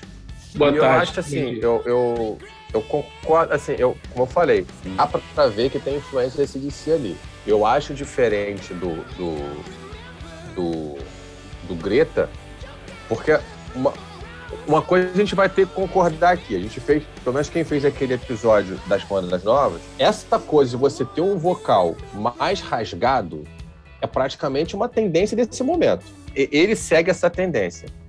E óbvio que ele vai, pux vai puxar elemento, né? A influência do ACDC, para mim, é muito clara, mas ainda assim como influência. Eu acho que é diferente do, do, do, do Josh Kiska, quando ele faz, é, quando ele puxa de, de Rush, quando ele puxa principalmente do, do da, de Geddy e principalmente do, do Robert Plant, é que ele vai além, é, é quase que uma emulação. Eu não acho que, que o que o vocalista do, do, do, do Goodbye Junior esteja emulando. Não me parece que ele esteja emulando esses dois vocalistas. Eu acho que tem elementos ali que se assemelham até pelo timbre dele. O, o outro, pô, é, tá, no, tá na roupa, né? O, o Greta tá na roupa. E os malucos, pô, chegaram na entrevista e falaram assim: ah, não, a gente nem nunca ouviu. Ah, pelo amor de Deus. Aí eu fico puto. Ela fala que nunca ouviu Led Zeppelin pra fazer aquele som, foi por acaso? Que fez, beleza, nasceu, ah, oh, beleza, outras vidas. Caralho, porra nenhuma. É, foi por acaso que ele usa, usa, até a guitarra igual, é, é só uma coincidência. É, pois é. Então não, não manda essa, né? Mas assim, é, eu, eu, eu, novamente, assim, para mim as influências são muito claras, mas ainda assim como influências. Apesar desse negócio, dessa história de no rock nada se cria, tudo se copia, eu não concordo com isso. Eu acho que eu, eu vou concordar com o Bruno aqui quando fala assim, ah, você tem a, a, a Greta, você tem... Cara, não, não precisa copiar, não precisa... É, influência é uma coisa, respeito muito, entendeu? Você ter um ah, minha influência é essa, mas você tem que tentar achar um, um caminho para você. Na mesma coisa que eu critico o Greta, eu vou criticar isso também. Eu acho que ele é um álbum legal, você pode botar no churrasquinho, pá, não sei o que, mas não é um negócio que eu vou consumir, vou procurar ter, porque é, para mim está fazendo mais do mesmo. Então eu respeito o que todo mundo falou, mas eu acho que é uma coisa que eu, eu procuro, por exemplo, por que, que eu procurei ouvir o Voivode e o Amorphis? São bandas antigas que estão lançando trabalhos novos e eu fui ver e, e, e assim, um eu não conhecia, o outro eu já conhecia. E, e, todos eles me surpreenderam, os dois. E, e o, o Goodbye não me surpreendeu, entendeu? Não me, me deixou é, esperando, esperando. Ah, tá parecido, tá parecido. Mas o... vai, mas vai, vai melhorar. Ô, Brinca, Brinca, o, o Goodbye Junior te deu um adeus? Isso, amor. É, te deu um adeus, né? Me deu um adeus, me deixou na pista, sem Aliás, dinheiro. Aliás, vocês sabem por que, que o nome é Goodbye Três horas né? da manhã, tomando guara, Guaravita quente. O nome é, é Goodbye June porque ó, eles eram. Senta, senta assim, que lá vem história, hein, ó. Eles eram, eram. São, é uma família, eu só não lembro, vou lembrar agora o parentesco, tá? Se era outro primo, se era o irmão de. Acho que era o irmão de um deles, do vocalista, sei lá. É, morreu em junho. E aí eles odeiam o mês de junho, aí eles montaram uma banda e disseram adeus junho. Tá? É do caralho, né? Porque o cara odeia o mês de junho e tem que lembrar a cada, a cada hora, a cada é? minuto. Toda cada... vez, toda vez que ele sobe no palco, ele tem que lembrar. É um, é um exorcismo, gente. É um exorcismo. Voltando ao álbum, é só isso. Eu acho que eu, eu procuro sempre que, que a pessoa seja. A banda procura originalidade. Eu não encontrei. É isso. Bom ponto. Cara, assim, eu acho ah, que eu acho é, que... eu acho que não é nem, não é nem a coisa da, da que você falou da, de estar tá influenciado, tá? Eu acho que você, na hora, você já associa e, e assim, como eu falei, eu, tô, eu tava esperando uma coisa no nível do que eu tinha ouvido antes. E aí deu aquela. É, você ouviu, Brunão? Deu aquela. É. Deu aquela. Talvez se você tivesse ouvido. Porque me surpreendeu, o Pedro indicou Goodbye Junior no primeiro episódio. A gente falou até não, naquele, no primeiro episódio. Eu achei que o Pedro era um cara mais chegado na época, ele era mais chegado a indicar as paradas indie, e eu não era muito da, da onda do indie, assim, então eu nem dei muita falei, pô, deve ser as paradas que ele gosta de que é indie, eu não, não vou nem ouvir. Mas aí quando veio o episódio eu tive que ouvir, eu falei, porra, aí não é indie, é um bagulho legal, um rockão maneiro. E aí eu falei, pô, fiquei baseado naquilo, fiquei com aquela referência. Quando vem essa referência, o cara começa se inspirar, entre aspas, no ACDC, Sim. falei, porra, os caras perderam a originalidade, como o Brinca falou. Os caras já tinham feito um material Mas muito então, melhor. Vamos embora para nota? Uhum. Bora da nota. Hora de sentar a mamona em See Where the Night Goes, do Goodbye June. Eu vou começar com a minha nota. Eu vou. A minha nota para See Where the Night Goes é 3,5 é isso, assim, ele é um álbum que ele não, não é espetacular, ele não é nem sequer o melhor álbum do, do Goodbye Junior, mas eu acho que tem uma energia boa e, e, e, é uma molecada que eu gostei de ouvir. Então, acho que 3,5 é uma nota bastante razoável. E, e, também, assim, dos álbuns de hoje, eu, eu, nem acho que ele é o... Ele não é nem o melhor e também não é o, o pior, mas, mas acho que 3,5 tá redondo. Aníbal, sua nota para o Silver the Night Goes. Eu sigo o CEO, 3,5 também. É mais ou menos o, o, que você achou. Não é, não é um álbum ruim, mas também não é um álbum maravilhoso. É um álbum que você, dá pra você escutar de boa aí, pega o carro, vai dar um passeio aí, bota pra tocar, vai numa festinha, bota pra tocar. Mas assim, não é um álbum que talvez eu ficasse empolgadão, tipo como com outros álbuns a gente escuta de cabo a rabo. Tiagão, sua nota pra Silver and I to Goodbye Johnny. Cara, a minha nota, ela, ela mexeu um pouco para baixo. Isso é legal aqui, né, do negócio, né? Igual eu puxei o Ed Vedder um pouco para cima, talvez. Ela veio um pouco para baixo com as considerações aqui, mas eu acho que essa é a, é a troca. E ela tem um gordíssimo, bonitíssimo, inspirado em Léo Brincasíssimo 3.98. Léo brinca, ela brinca, ficou orgulhoso. Ele fica orgulhoso toda vez que vocês presepam gol aí. Eu vou dar um 2.27. Porque é bom, mas não é original. É uma, é uma batata Lais, não é uma Pringles. Obrigado. Entendi. Muito bem. Merchan, tchim. Vai, Brunão, só nota. Então, eu vou meter um 2,5, porque eu pensei assim, é ruim? Não é, mas também não é bom. Então, assim, pelo lance da, da- do exagero na inspiração, me deu uma decepcionada, porque eu esperava mais, visto que eu tinha ouvido nos álbuns anteriores, no álbum anterior, mais especificamente. Então deu uma decepcionada, por isso eu baixei essa nota aí pra 2,5. Pedro Develi vai ficar puto, mas é, o problema é dele. Fica bolado. Vambora então. Calculadora. A média final de Silver the Night Goes Goodbye Johnny ficou em 3,2. Próximo álbum. Edge of Forever Seminole.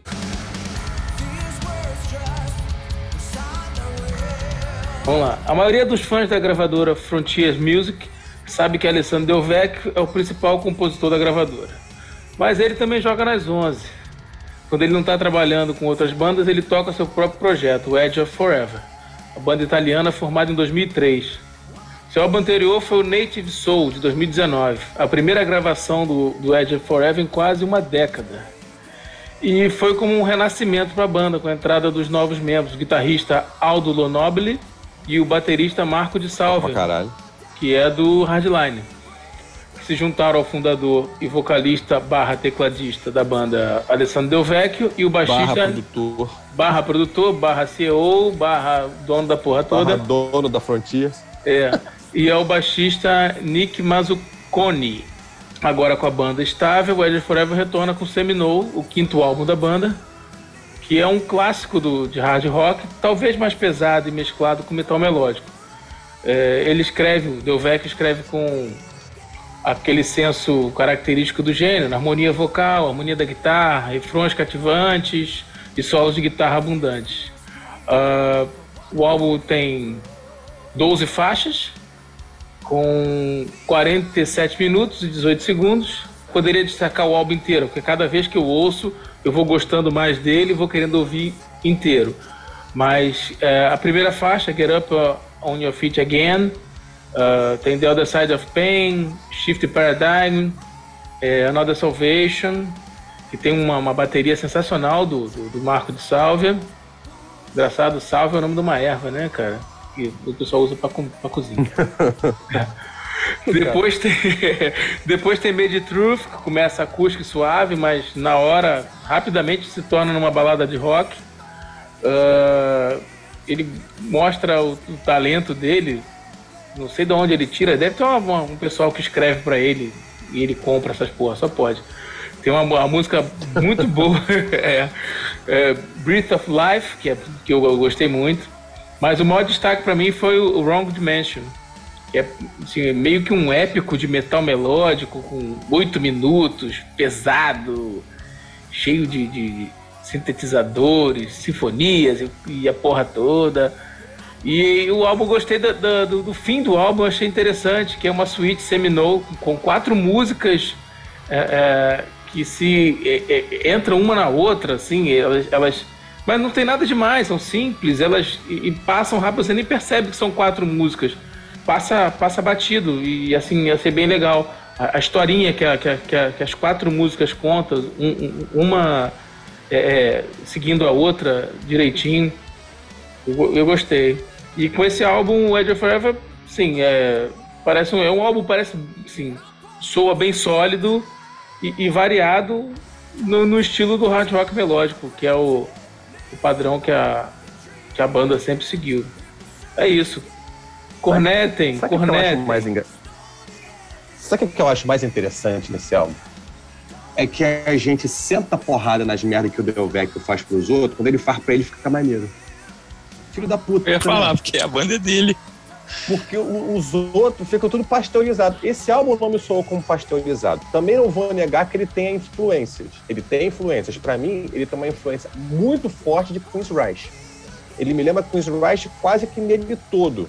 Isso, isso, Sabe, isso. é, essa a essa última faixa lembra o Operation Mind Crime.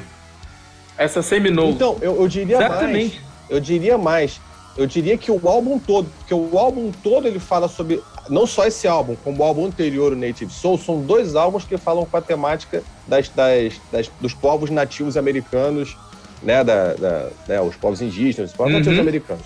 Eles Sim. contam histórias assim. Então, o álbum inteiro, ele, óbvio, ele não é um Operation Mind Crime, porque o Operation Mind Crime ele conta uma história só. Também não sei, não parei para ler as letras do, do, do, do Seminole, né?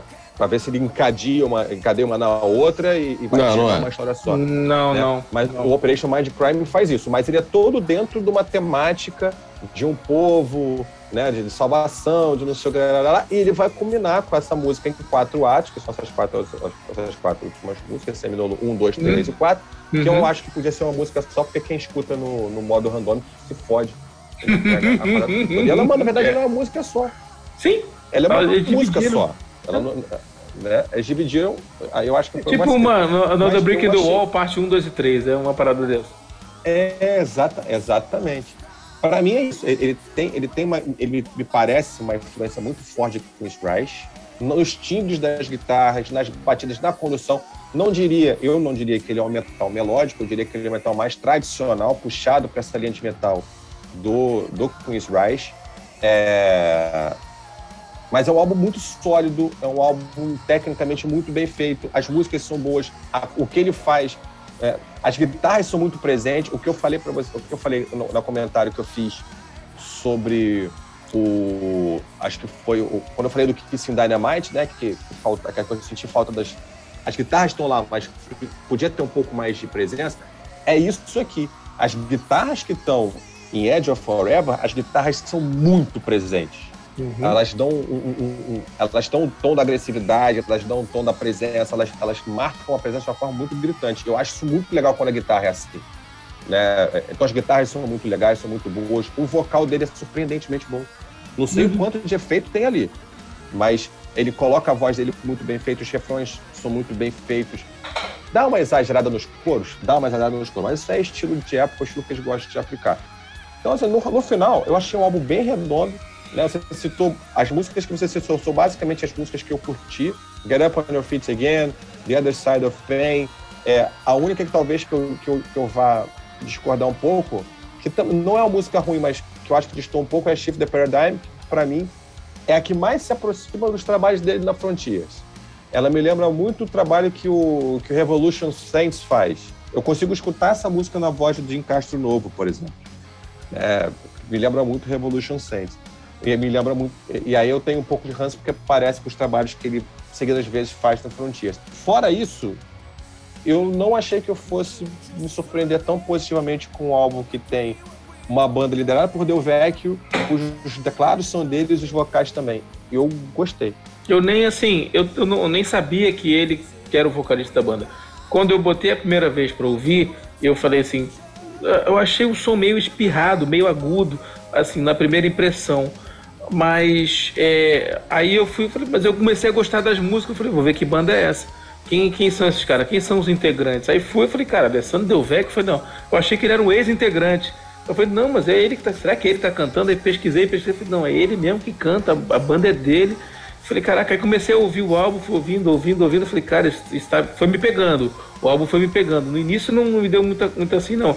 No de início eu gostei mais do The Grid do que do, do Edge of Forever. Depois, como eu fui ouvindo os dois, comparando, ele foi me, me pegando. Eu falei, você, que ele seria meu, meu álbum principal. Mas, cara, gostei muito, cara, gostei muito. Achei bem, bem legal. Aqueceu Sim. meu coração. A própria voz dele tem vários momentos, lembra do Geoff Tate. Em alguns momentos. Não é, não é o álbum todo, mas em alguns momentos ela me lembrou também. Sim, Fiquei muito com isso do, do eu fiquei com essa referência do Operation Mindcrime por causa dessa, da última música que eu dividi em quatro partes. Falei, cara, esse, o, o, o Chris Wright, o Chris Wright fez isso no Operation Mindcrime. Tava lembrando disso hoje, cara, quando eu tava ouvindo o álbum. Mas é bem legal. Pois é. E é, um- e é uma baita uma referência que o. Tanto É o aquela Operation Mindcrime como a banda Prince Rice é uma puta de uma banda, né? cara? É, é aquela coisa da referência, é da até- inspiração, sem você fazer uma cópia, né? Exatamente. É, é, um- é um- é uma banda até. O, o Queen's Rush até acho que no cenário metal é uma banda subestimada pelo que, pela qualidade do som deles. Sim. A banda que merecia mais. Deixa o Aníbal Ah, falar. Aníbal, bronca. Aníbal, que o Aníbal vai falar bem. Óbvio, né? Não tem como falar mal. Apesar, assim, vou dizer que eu, eu me surpreendi porque eu já tinha ouvido o primeiro álbum deles, o Native Soul, de 2019, e não tinha gostado. Eu tinha ouvido, falei assim, pô, essa coisa, né? Ah, Alessandro Del Vecchio, pô, o cara vai fazer a parada hard rock, todo mundo tá querendo ouvir, não sei o quê. E, tipo, eu ouvi e achei meio estranho o som. Aí quando ele lançou esse novo, eu fui ouvir com o pé atrás, entendeu? Assim, porra. Só que aí na primeira música eu falei assim, caralho, mano, música é muito boa. Só tem uma coisinha assim que me incomoda, que no refrão, que ele vem com o refrão, que parece que ele vai continuar explodindo no refrão e ele dá uma quebrada e vai de novo, ele parece que vai engatar e dá uma quebrada. Mas assim, no geral, é, eu, achei o álbum muito bom, assim, desse, dos que a gente vai analisar, vai ser a minha maior nota. Mas muito bem feito. E, e- e a gente fala né, muito da, da, da Frontier, isso acaba não sendo um projeto. Por incrível que pareça, são as mesmas pessoas que gravaram o primeiro álbum, são as mesmas que gravaram o segundo álbum. Isso é quase uma raridade na, na, na hoje em dia. Não, então é, essa é uma, é uma banda. é uma banda dele. É uma banda, é uma banda dele. É uma banda realmente. Não né? é um projeto. é uma banda. É. E, e depois que os Isso. caras entraram, entrou esse, entrou esse, esse guitarrista e o, e o baterista que é do, do Hardline, e foi quando já é o segundo álbum que eles gravam com a mesma formação, porque antes Isso. era uma galera que entra e sai, entra e sai. Não eram, eu nem, nem ouvi o material anterior deles, não, não ouvi nem esse, esse disco de 2019, não tive tempo ainda de ouvir. Mas agora quero até ouvir para dar uma, uma, uma pesquisada Não, assim, melhor. Eu escutei e achei esse, eu achei esse muito superior, entendeu? É, acho que vou, só- não vou nem repetir o que vocês já falaram, que realmente é isso mesmo, entendeu? Tem essa pegada para quem gosta do hard rock, anos 80, início dos anos 90. É, eles fazem essa essa passagem nessa época, vocês- porque cara que escuta e a gente que gosta desse estilo não tem como não, não gostar do som, entendeu? E ele, esse, o- no finalzinho, né, as quatro músicas que ele divide em quatro partes, eu achei na primeira vez que eu, que eu vi, que eu não tinha escutado, eu tava vendo, falei assim, caraca, será que isso é tipo meio. Uma parada meio ópera, alguma parada assim? Porque os caras agora inventavam muito, né, pra tentar parecer diferente. E eu achei bem interessante o jeito que ele dividiu, né? Apesar de achar que também, se ele fizesse uma música, um pancadão, acho que ia ficar maneiro também. É um álbum assim, cara, que eu. Agora que o Thiago fica me sacaneando, mas é um álbum que eu recomendo a audição muito. É, porque você recomenda todas, é só por isso. Mas é. Ah, então Maravilhoso. isso eu recomendo muito. E é o seu, isso, é o seu bordão, é o seu bordão, é maravilhoso e tal. Então, chamando a responsabilidade, vou dizer o seguinte: a diferença deles, o Goodbye Junior, é influência e criatividade e vamos trabalhar, vamos criar uma coisa diferente. Isso que eu, eu acho que eles conseguiram, entendeu? Eu, eu- fui ouvir o Chris Rush como o Léo Pin lembrou disso, né? Falou, mas eu fui ouvir mesmo, porque me lembrou realmente aquele final das quatro, e, cara, parece que eu tô ouvindo I Don't Believe in Love, aquele negócio, aquela, aquela, aquele finalzinho que é a, é a tensão do, do, do fim da história do, do Operation, né? Que é o cara tá sendo capturado, não sei o quê. Então eu fui lá, eu fui lá ouvir e falei, cara, é, realmente foram influenciados, mas eles conseguiram fazer uma coisa diferente. Então, para mim, isso aí já subiu muito de, de patamar para mim. Eu tenho uma, uma, uma pré-conceito sobre eh, todo o trabalho da, da Frontis, né? Eu já fico, ah, mais uma coisa igual, mais um negócio fabricado, produtinho, é, sorriso, pasta sorriso para passar, que, com, com flúor e tal, tal. Mas no, no caso, eles conseguiram fazer uma coisa diferenciada. Então, eu achei bacana, achei que tem o seu valor, seu mérito por isso, por ter se influenciado de, de um, dos anos 80, 90 do Rush e, e trouxe para cá uma coisa diferenciada, uma coisa com, com, talento, com personalidade. Eu achei legal por isso.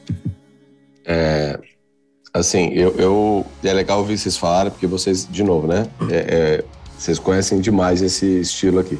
Então, assim, ouvindo o som, cara, para mim, de novo, aquele somzão, bando, anos 80, não sei o quê, que eu acho, eu, eu acho um datado, eu acho, eu achei muito agudo. Eu, eu comecei gostando, a primeira música é massa. Eu, eu, até me trouxe um bagulho diferente. Falei, pô, esse negócio é um pouco diferente. Mas eu acho, eu acho que vai, durante cinco, seis, sete músicas, é, um pouco, aqueles muito agudos som. Até o Brunão, que curtiu pra cacete, o cara que trouxe, falou um pouco disso. Eu achei muito agudo a produção, muito. Sim o, é, né, agudona. Eu acho assim, que, eu acho que pesaram, pesaram na mão das, das altas frequências é... na masterização, que ele ficou meio agudo. Eu, assim, eu acho, passou eu um acho pouquinho que... do ponto. É, eu acho. Máriozinho da mixagem estava com o dedo muito. Tava, o cara não, não conseguiu descer o. Porque eu comecei a ouvir as duas, as duas primeiras músicas, eu achei assim, cara, é anos 80 e tal, que eu acho um pouco datado, já falei isso aí, eu acho que, né? É um pouco. É um bagulho 40 anos atrás, os caras parecem que fazem a mesma coisa, mas aí também é um desconhecimento meu. Conhecer pouco, vocês conhecem muito mais do que eu das bandas dos anos 80, conheço poucas. Mas assim, é, eu achei muito agudão, muito não sei o quê. É, muito não sei o que é ótimo, né? Mas muito agudo, muito é, é, é, é vocalzão, tipo bridge, meio assim, uma fórmula tal. Não sabia que era Frontiers. Mas as quatro últimas eu achei muito, muito boas, poderiam ser uma música só.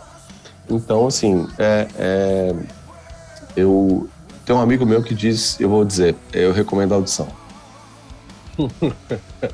pois é, eu acho, eu vou, no, eu vou, eu vou me aproximar do Thiago pelo seguinte, não em termos de qualidade, porque eu achei o álbum bom, mas até só para exemplificar o ponto que eu trouxe na outra, na outra música. E eu discordo do Léo, do Brinca. Eu não acho que ele seja um álbum é, rico em originalidade. Eu não acho que esse é o grande mérito dele. Ele não é um álbum que você vai tipo assim, cara, isso aqui é específico da Edge of Forever a ponto de eu dizer que ele é original. Não é. Para mim não é também. Muitas, ele, ele tem muitas influências, ele, tem, ele carrega muita coisa. Eu acho que, apesar de não ser um troço original, é muito bem feito. Assim, ele, ele, não, ele não se caracteriza como algo absolutamente novo, ele não se caracteriza como algo absolutamente original, mas é. Mas também é assim, tipo, você não ouve aquilo e, e, e, sei lá, tudo bem, apesar da influência do Queen's Rice, você não vai falar assim, tipo, caralho, isso aqui é uma linha de série.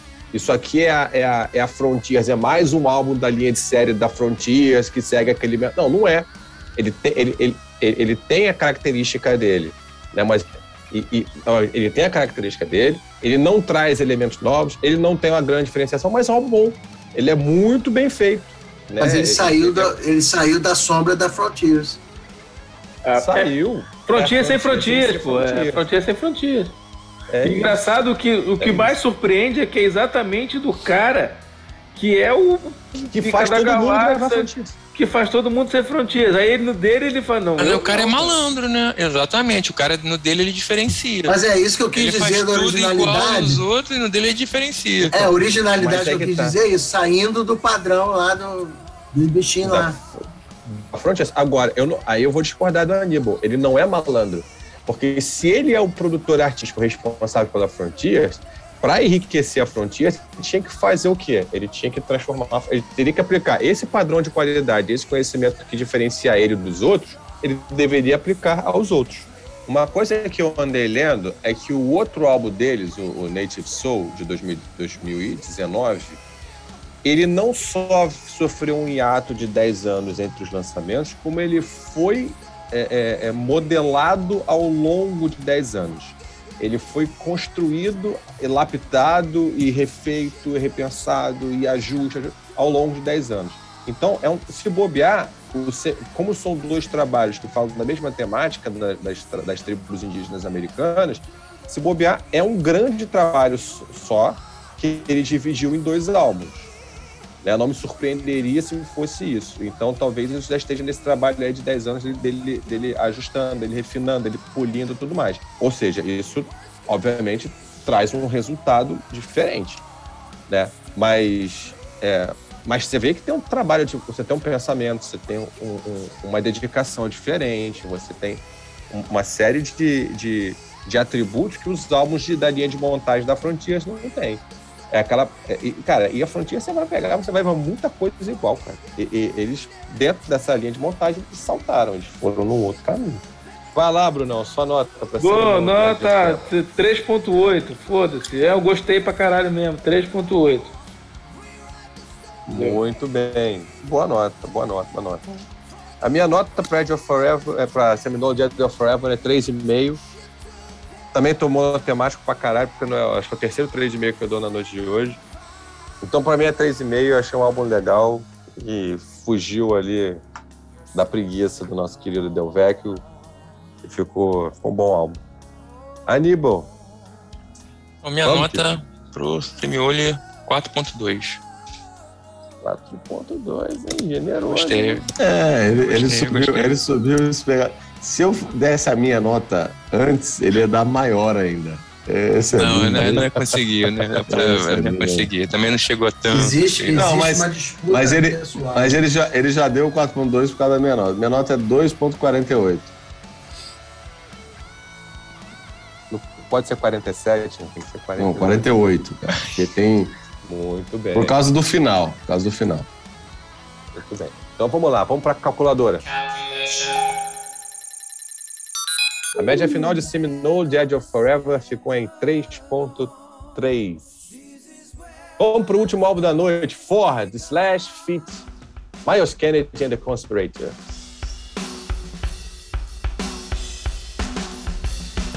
É, galera, Slash voltando aí depois de quatro anos que ele gravou Living the Dream.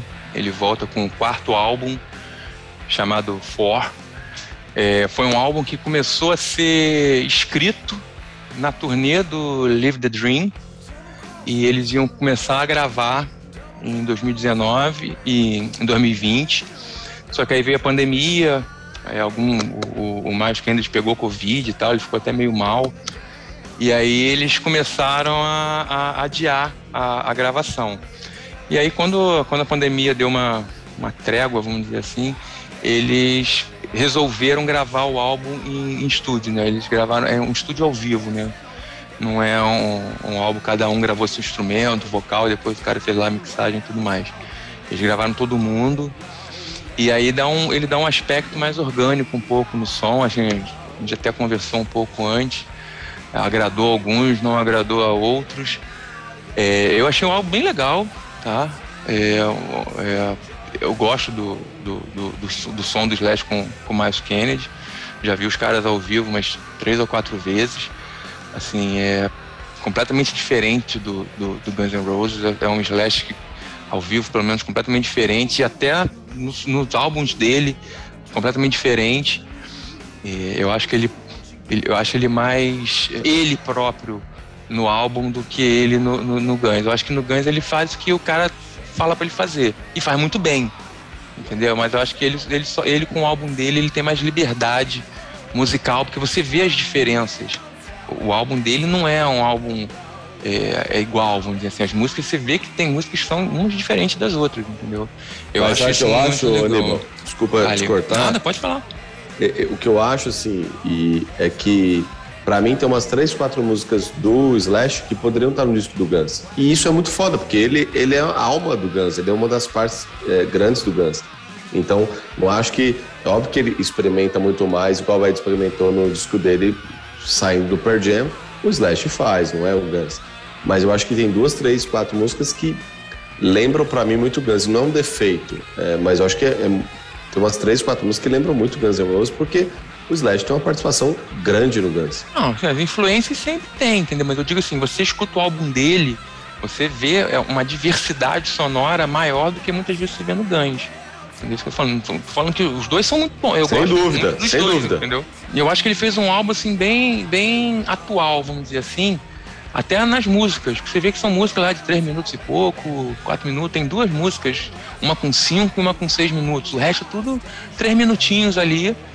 Me- meio que parece ser o padrão hoje de, de, de audição das pessoas no- nas plataformas, né? Então parece que eles até estão seguindo já esse, esse padrão de, de som. Que não tira o mérito das músicas serem legais, entendeu? É, o- eu acho que o, o, o Miles Kennedy dá um, dá um charme assim para as músicas, a maneira dele cantar eu gosto. Tem algumas versões até dele cantando Guns que eu prefiro ele cantando do que o Exo. Me desculpem os fãs, me desculpe Juliano, mas é verdade. E é isso. É um álbum que, que eu recomendo também bastante a audição. Eu acho que só da sua fala, a parte mais controversa é essa aí que o, que o Thiago apontou mesmo. Porque eu acho. É sem controvérsia, mas que- é mais complementar, né? Não, é, porque eu acho assim, eu acho difícil imaginar o Slash como um, um, um- um cara que segue a tendência de algo que é criado por uma outra pessoa dentro do Guns. Eu acho que ele é um, um pilar muito importante da composição também. Né? A- a- a- o Guns passa muito pelo tipo de Exatamente. som que o Slash tira da guitarra dele. Né? É- é- é- esse é o único ponto que é o único senão que eu coloco. Sobre o álbum, a, a minha impressão do, do, do For, primeiro, a primeira observação que eu tenho a fazer é essa.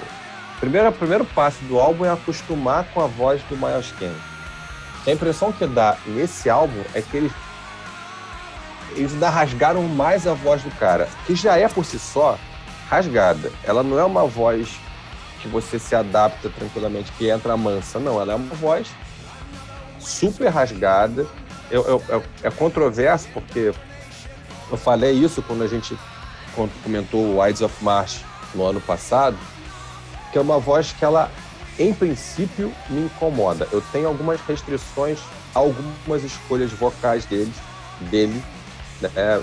mas o timbre dela especificamente ele é rasgado é um ponto que me incomoda. E eu acho que a produção desse álbum rasgou ela ainda mais, o que causou mais desconforto ainda na minha audição. Talvez seja pelo como eles gravaram, né? Talvez Não sei, se, estúdio não ao sei vivo. se é por como eles sei. gravaram ou su- como foi o tratamento dado à voz dele nessa gravação. Isso não parece gravação, não, cara. Parece Nesse não. álbum, ela tá, mais, ela tá mais estridente do que o normal. Me pareceu mais estridente que o normal. Isso me deu uma incomodada. É, Eu não senti Eu- isso. Eu vi você e o Juliano falando, engraçado. Eu, eu não senti isso. E Eu, eu, também não percebi isso, não. é, Ou não, mas acho que, que, como a gente já falou, tipo, isso, isso Eu, eu tô zoando. É porque, assim, se você for pegar a música em si, é, eu posso simplesmente dizer assim, caralho, achei a voz do Miles uma merda. Mas a voz dele não é uma merda. Às vezes não é a voz dele que é uma merda. Às vezes é o tratamento dado da voz dele que dá uma incomodada. né? Então, assim, no final, a música, ela, ela é boa, né? Mas... E a própria voz também, se você... É aquilo que a gente falou, se por acaso a gente vai pegar essa voz ao vivo, talvez essa música não me incomode tanto. Talvez ela ganhe uma outra vida, porque ela não tem tanta produção, não tem uma produção que evidencia essa música de forma tão rasgada.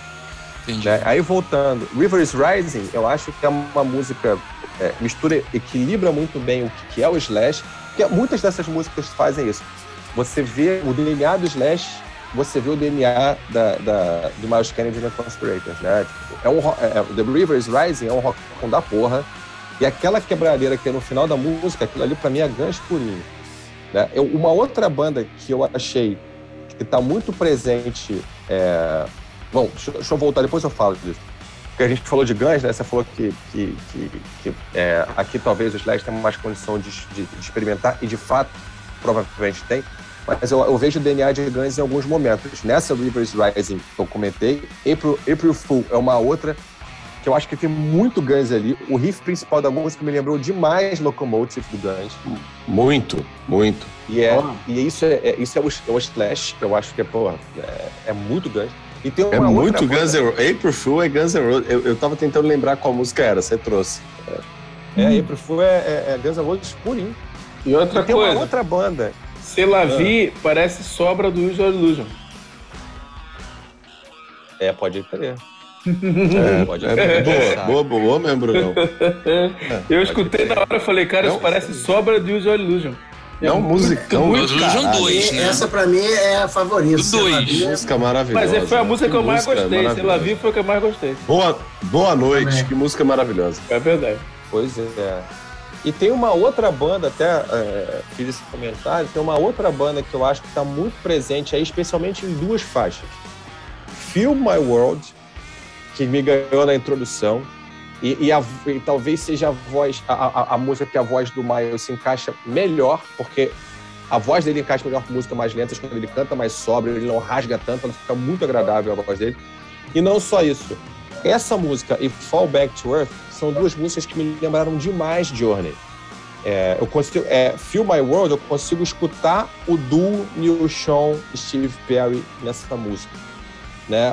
E Fall Back to Earth, é, as linhas vocais do Miles me lembram muito Steve Perry. As escolhas, es- especialmente as extensões das notas que ele faz, são muito parecidas com o que o Steve Perry costuma fazer, costumava fazer na época do Journey, e que o Arnel Pineda faz porque a voz dele é, é semelhante, ou ele é mudo, o Steve Perry, isso é uma outra discussão. É, a música, inclusive, vai na linha do Johnny. Ela muda um pouco o refrão. Ela muda um pouco no refrão. Quando o Slash aparece mais, ele dá mais a cara dele. Mas essas duas músicas, Feel My World e Fall Back to Earth, pra mim, tem muita cara do Journey. E pra mim são os pontos altos do álbum. Léo, rapidinho, tu não acha Spirit Love muito parecida a, forma dele cantar no finalzinho, do- quando ele fala Spirit Love, Spirit Love com, com o cara do, do Stone Temple Pilots que tocou com o Slash no. Qual o nome daquela Ah, sim, banda? sim. Caralho, esqueci o nome da banda. Velvet Velvet Revolver. né? Velvet Revolver. Velvet Revolver. Parece muito música do Velvet Revolver, Spirit Love, cara. É- parece que é feita pro, Parece sim. pro, pro cara cantar lá, o cara do Temple Pilots que morreu lá, esqueci o nome dele agora. Parece Scott muito. Willand. Scott Willan, Scott exatamente. É, é segunda- Parece É muito. a segunda vez que a gente ignora o nome do maluco no episódio. Scott Willand.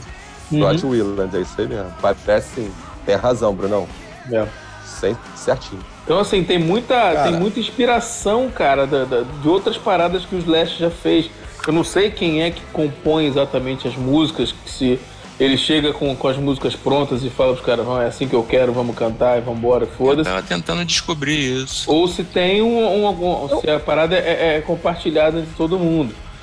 Entendeu?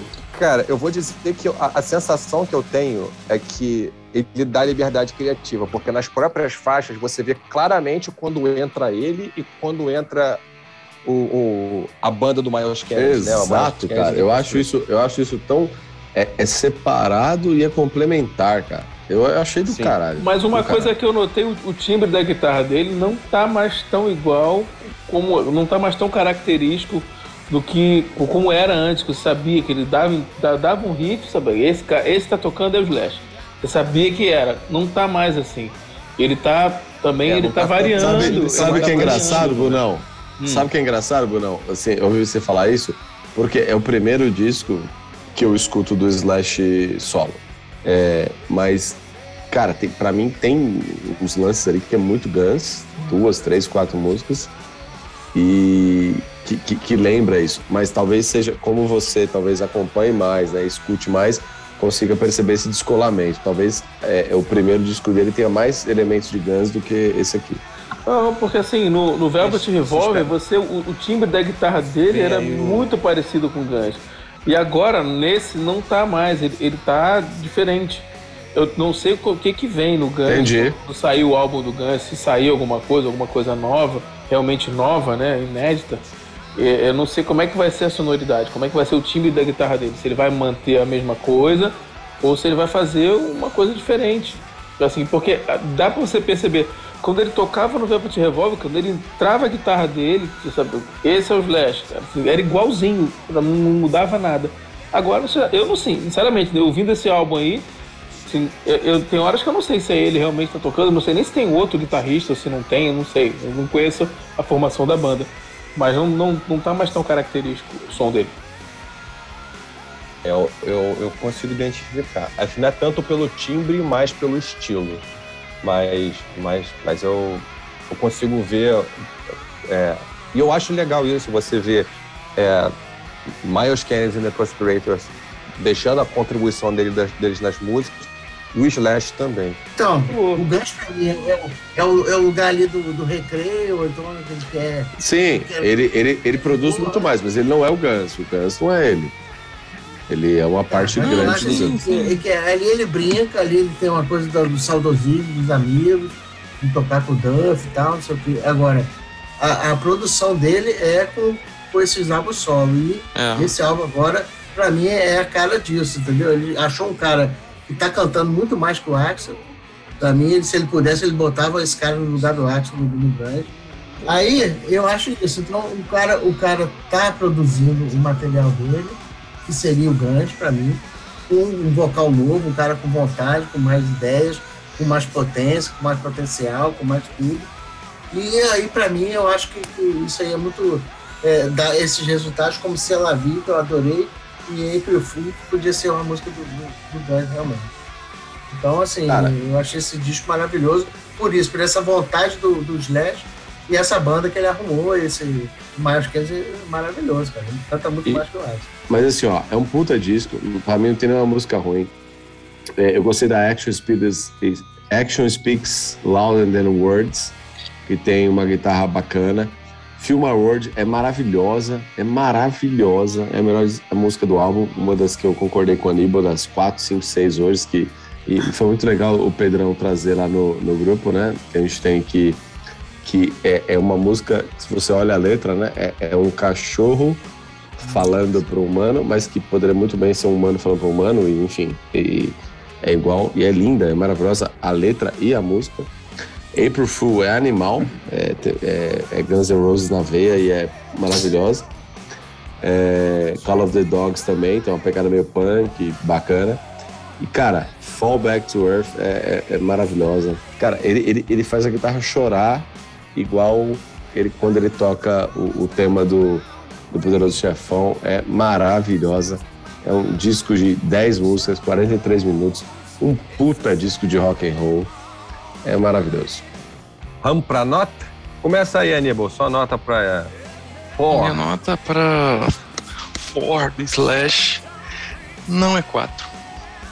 3,60. 3. 3,6. Muito bem. Brunão, Vamos nós. Eu vou dar um 3,5 pela qualidade das músicas, é, mas poderia ter dado até uma nota melhor se, se o som fosse mais agradável.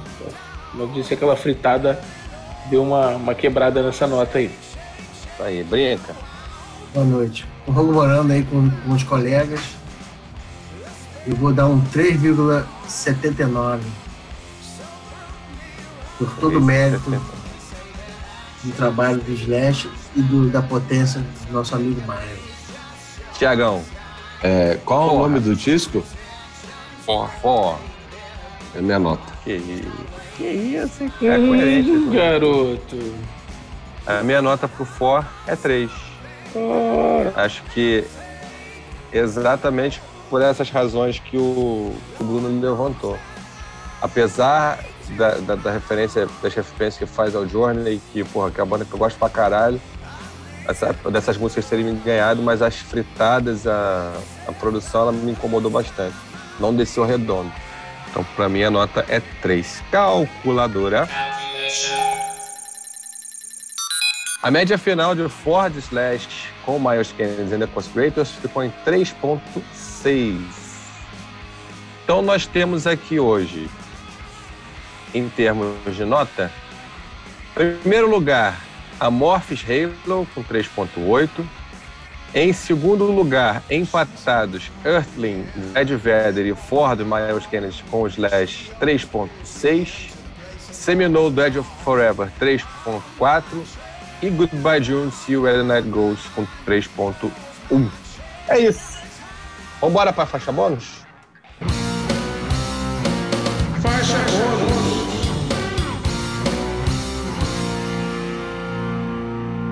Faixa bônus. Aníbal, sua faixa bônus de hoje. Minha faixa bônus de hoje, galera, é uma dobradinha.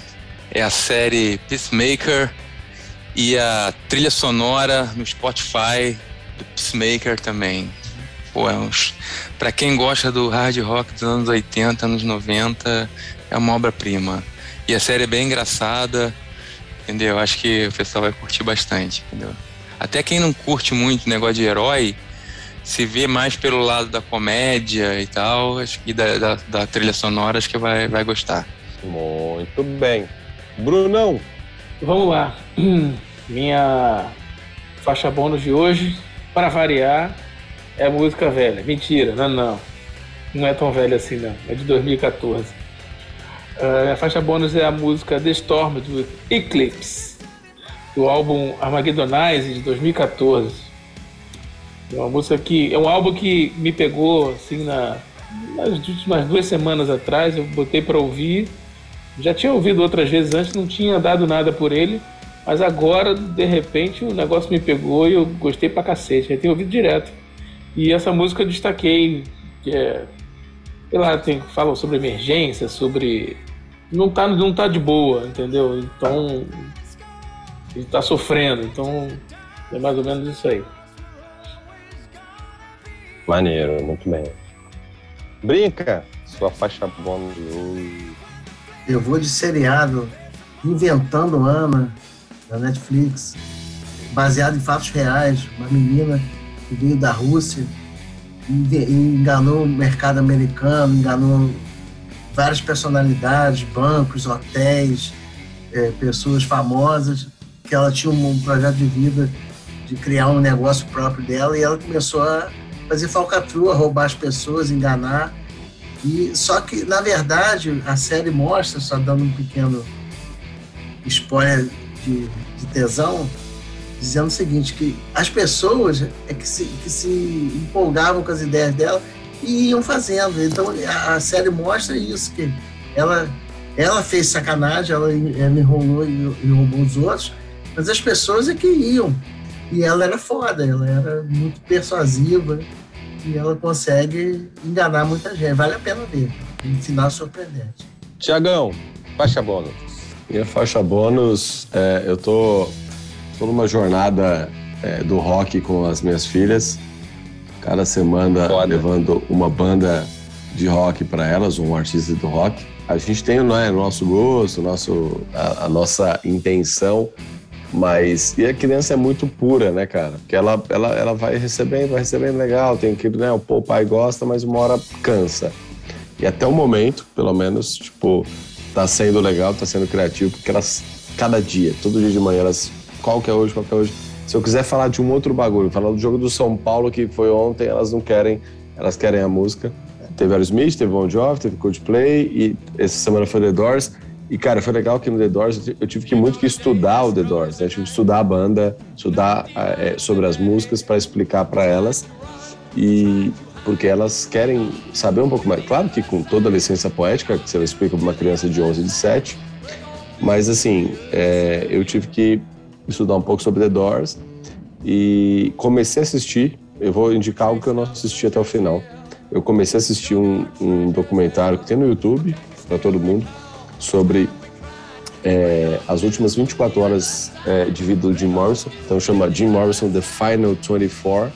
Comecei a assistir, achei bem bacana, uma encenação das últimas 24 horas dele, que é uma morte controversa, é uma das mortes é, emblemáticas do rock, né? Ele está no clube dos 27. Indico aí Jim Morrison The Final 24, documentário no, no, no YouTube para vocês. A minha faixa bônus de hoje, eu vou na linha do, do Brinca, né? É, ela também é uma série. E é do Brinca e do Aníbal, né? Ela também é uma série. Ela não tem, eu não lembro exatamente se ela tem o tema rock and roll, mas ela é uma, uma série rock and roll pra caralho. É, é, é Arcane do Netflix, Arcane League of Legends da Netflix. É uma puta de uma animação, uma qualidade da anima, a qualidade da animação, é um troço inacreditável. O, o, o, o traço, os efeitos, a utilização dos recursos visuais é maravilhoso. A história é uma história muito legal. É, é baseada, né? Acho que quem, quem joga, quem jogou League of Legends, quem tem League of Legends na, na, na, na DNA, né? Vai aproveitar a série com muito mais profundidade, mas as pessoas que não têm, é um convite às pessoas a conhecerem mais. É, eu, por exemplo, eu não sou jogador de League of Legends, eu sei que, como é que é esse universo, mas eu nunca parei para entender a mitologia do jogo ou jogar realmente League of Legends. Mas a história é um convite a conhecer. Basicamente, é a história de duas irmãs é, que, é, que, moram no subúrbio. É, o mundo é dividido entre a parte rica e a parte pobre. Né? A cidade lá, o lugar onde eles, onde eles moram. É, a parte rica, onde fica o conselho, que decide tudo por todos. E a parte pobre é o, são os largados, os esquecidos, os marginalizados que lutam para sobreviver. Uma série muito legal, super recomendo, tanto pela, pela questão visual quanto pela questão do enredo. Uma série muito boa de ver. Arcane League of Legends no Netflix. É isso aí, rapaziada. Ficou por hoje aí o nosso Farofa 34, álbuns de janeiro e fevereiro. Vem mais por aí, fica com a gente. Nosso muito obrigado e até a próxima. abraço.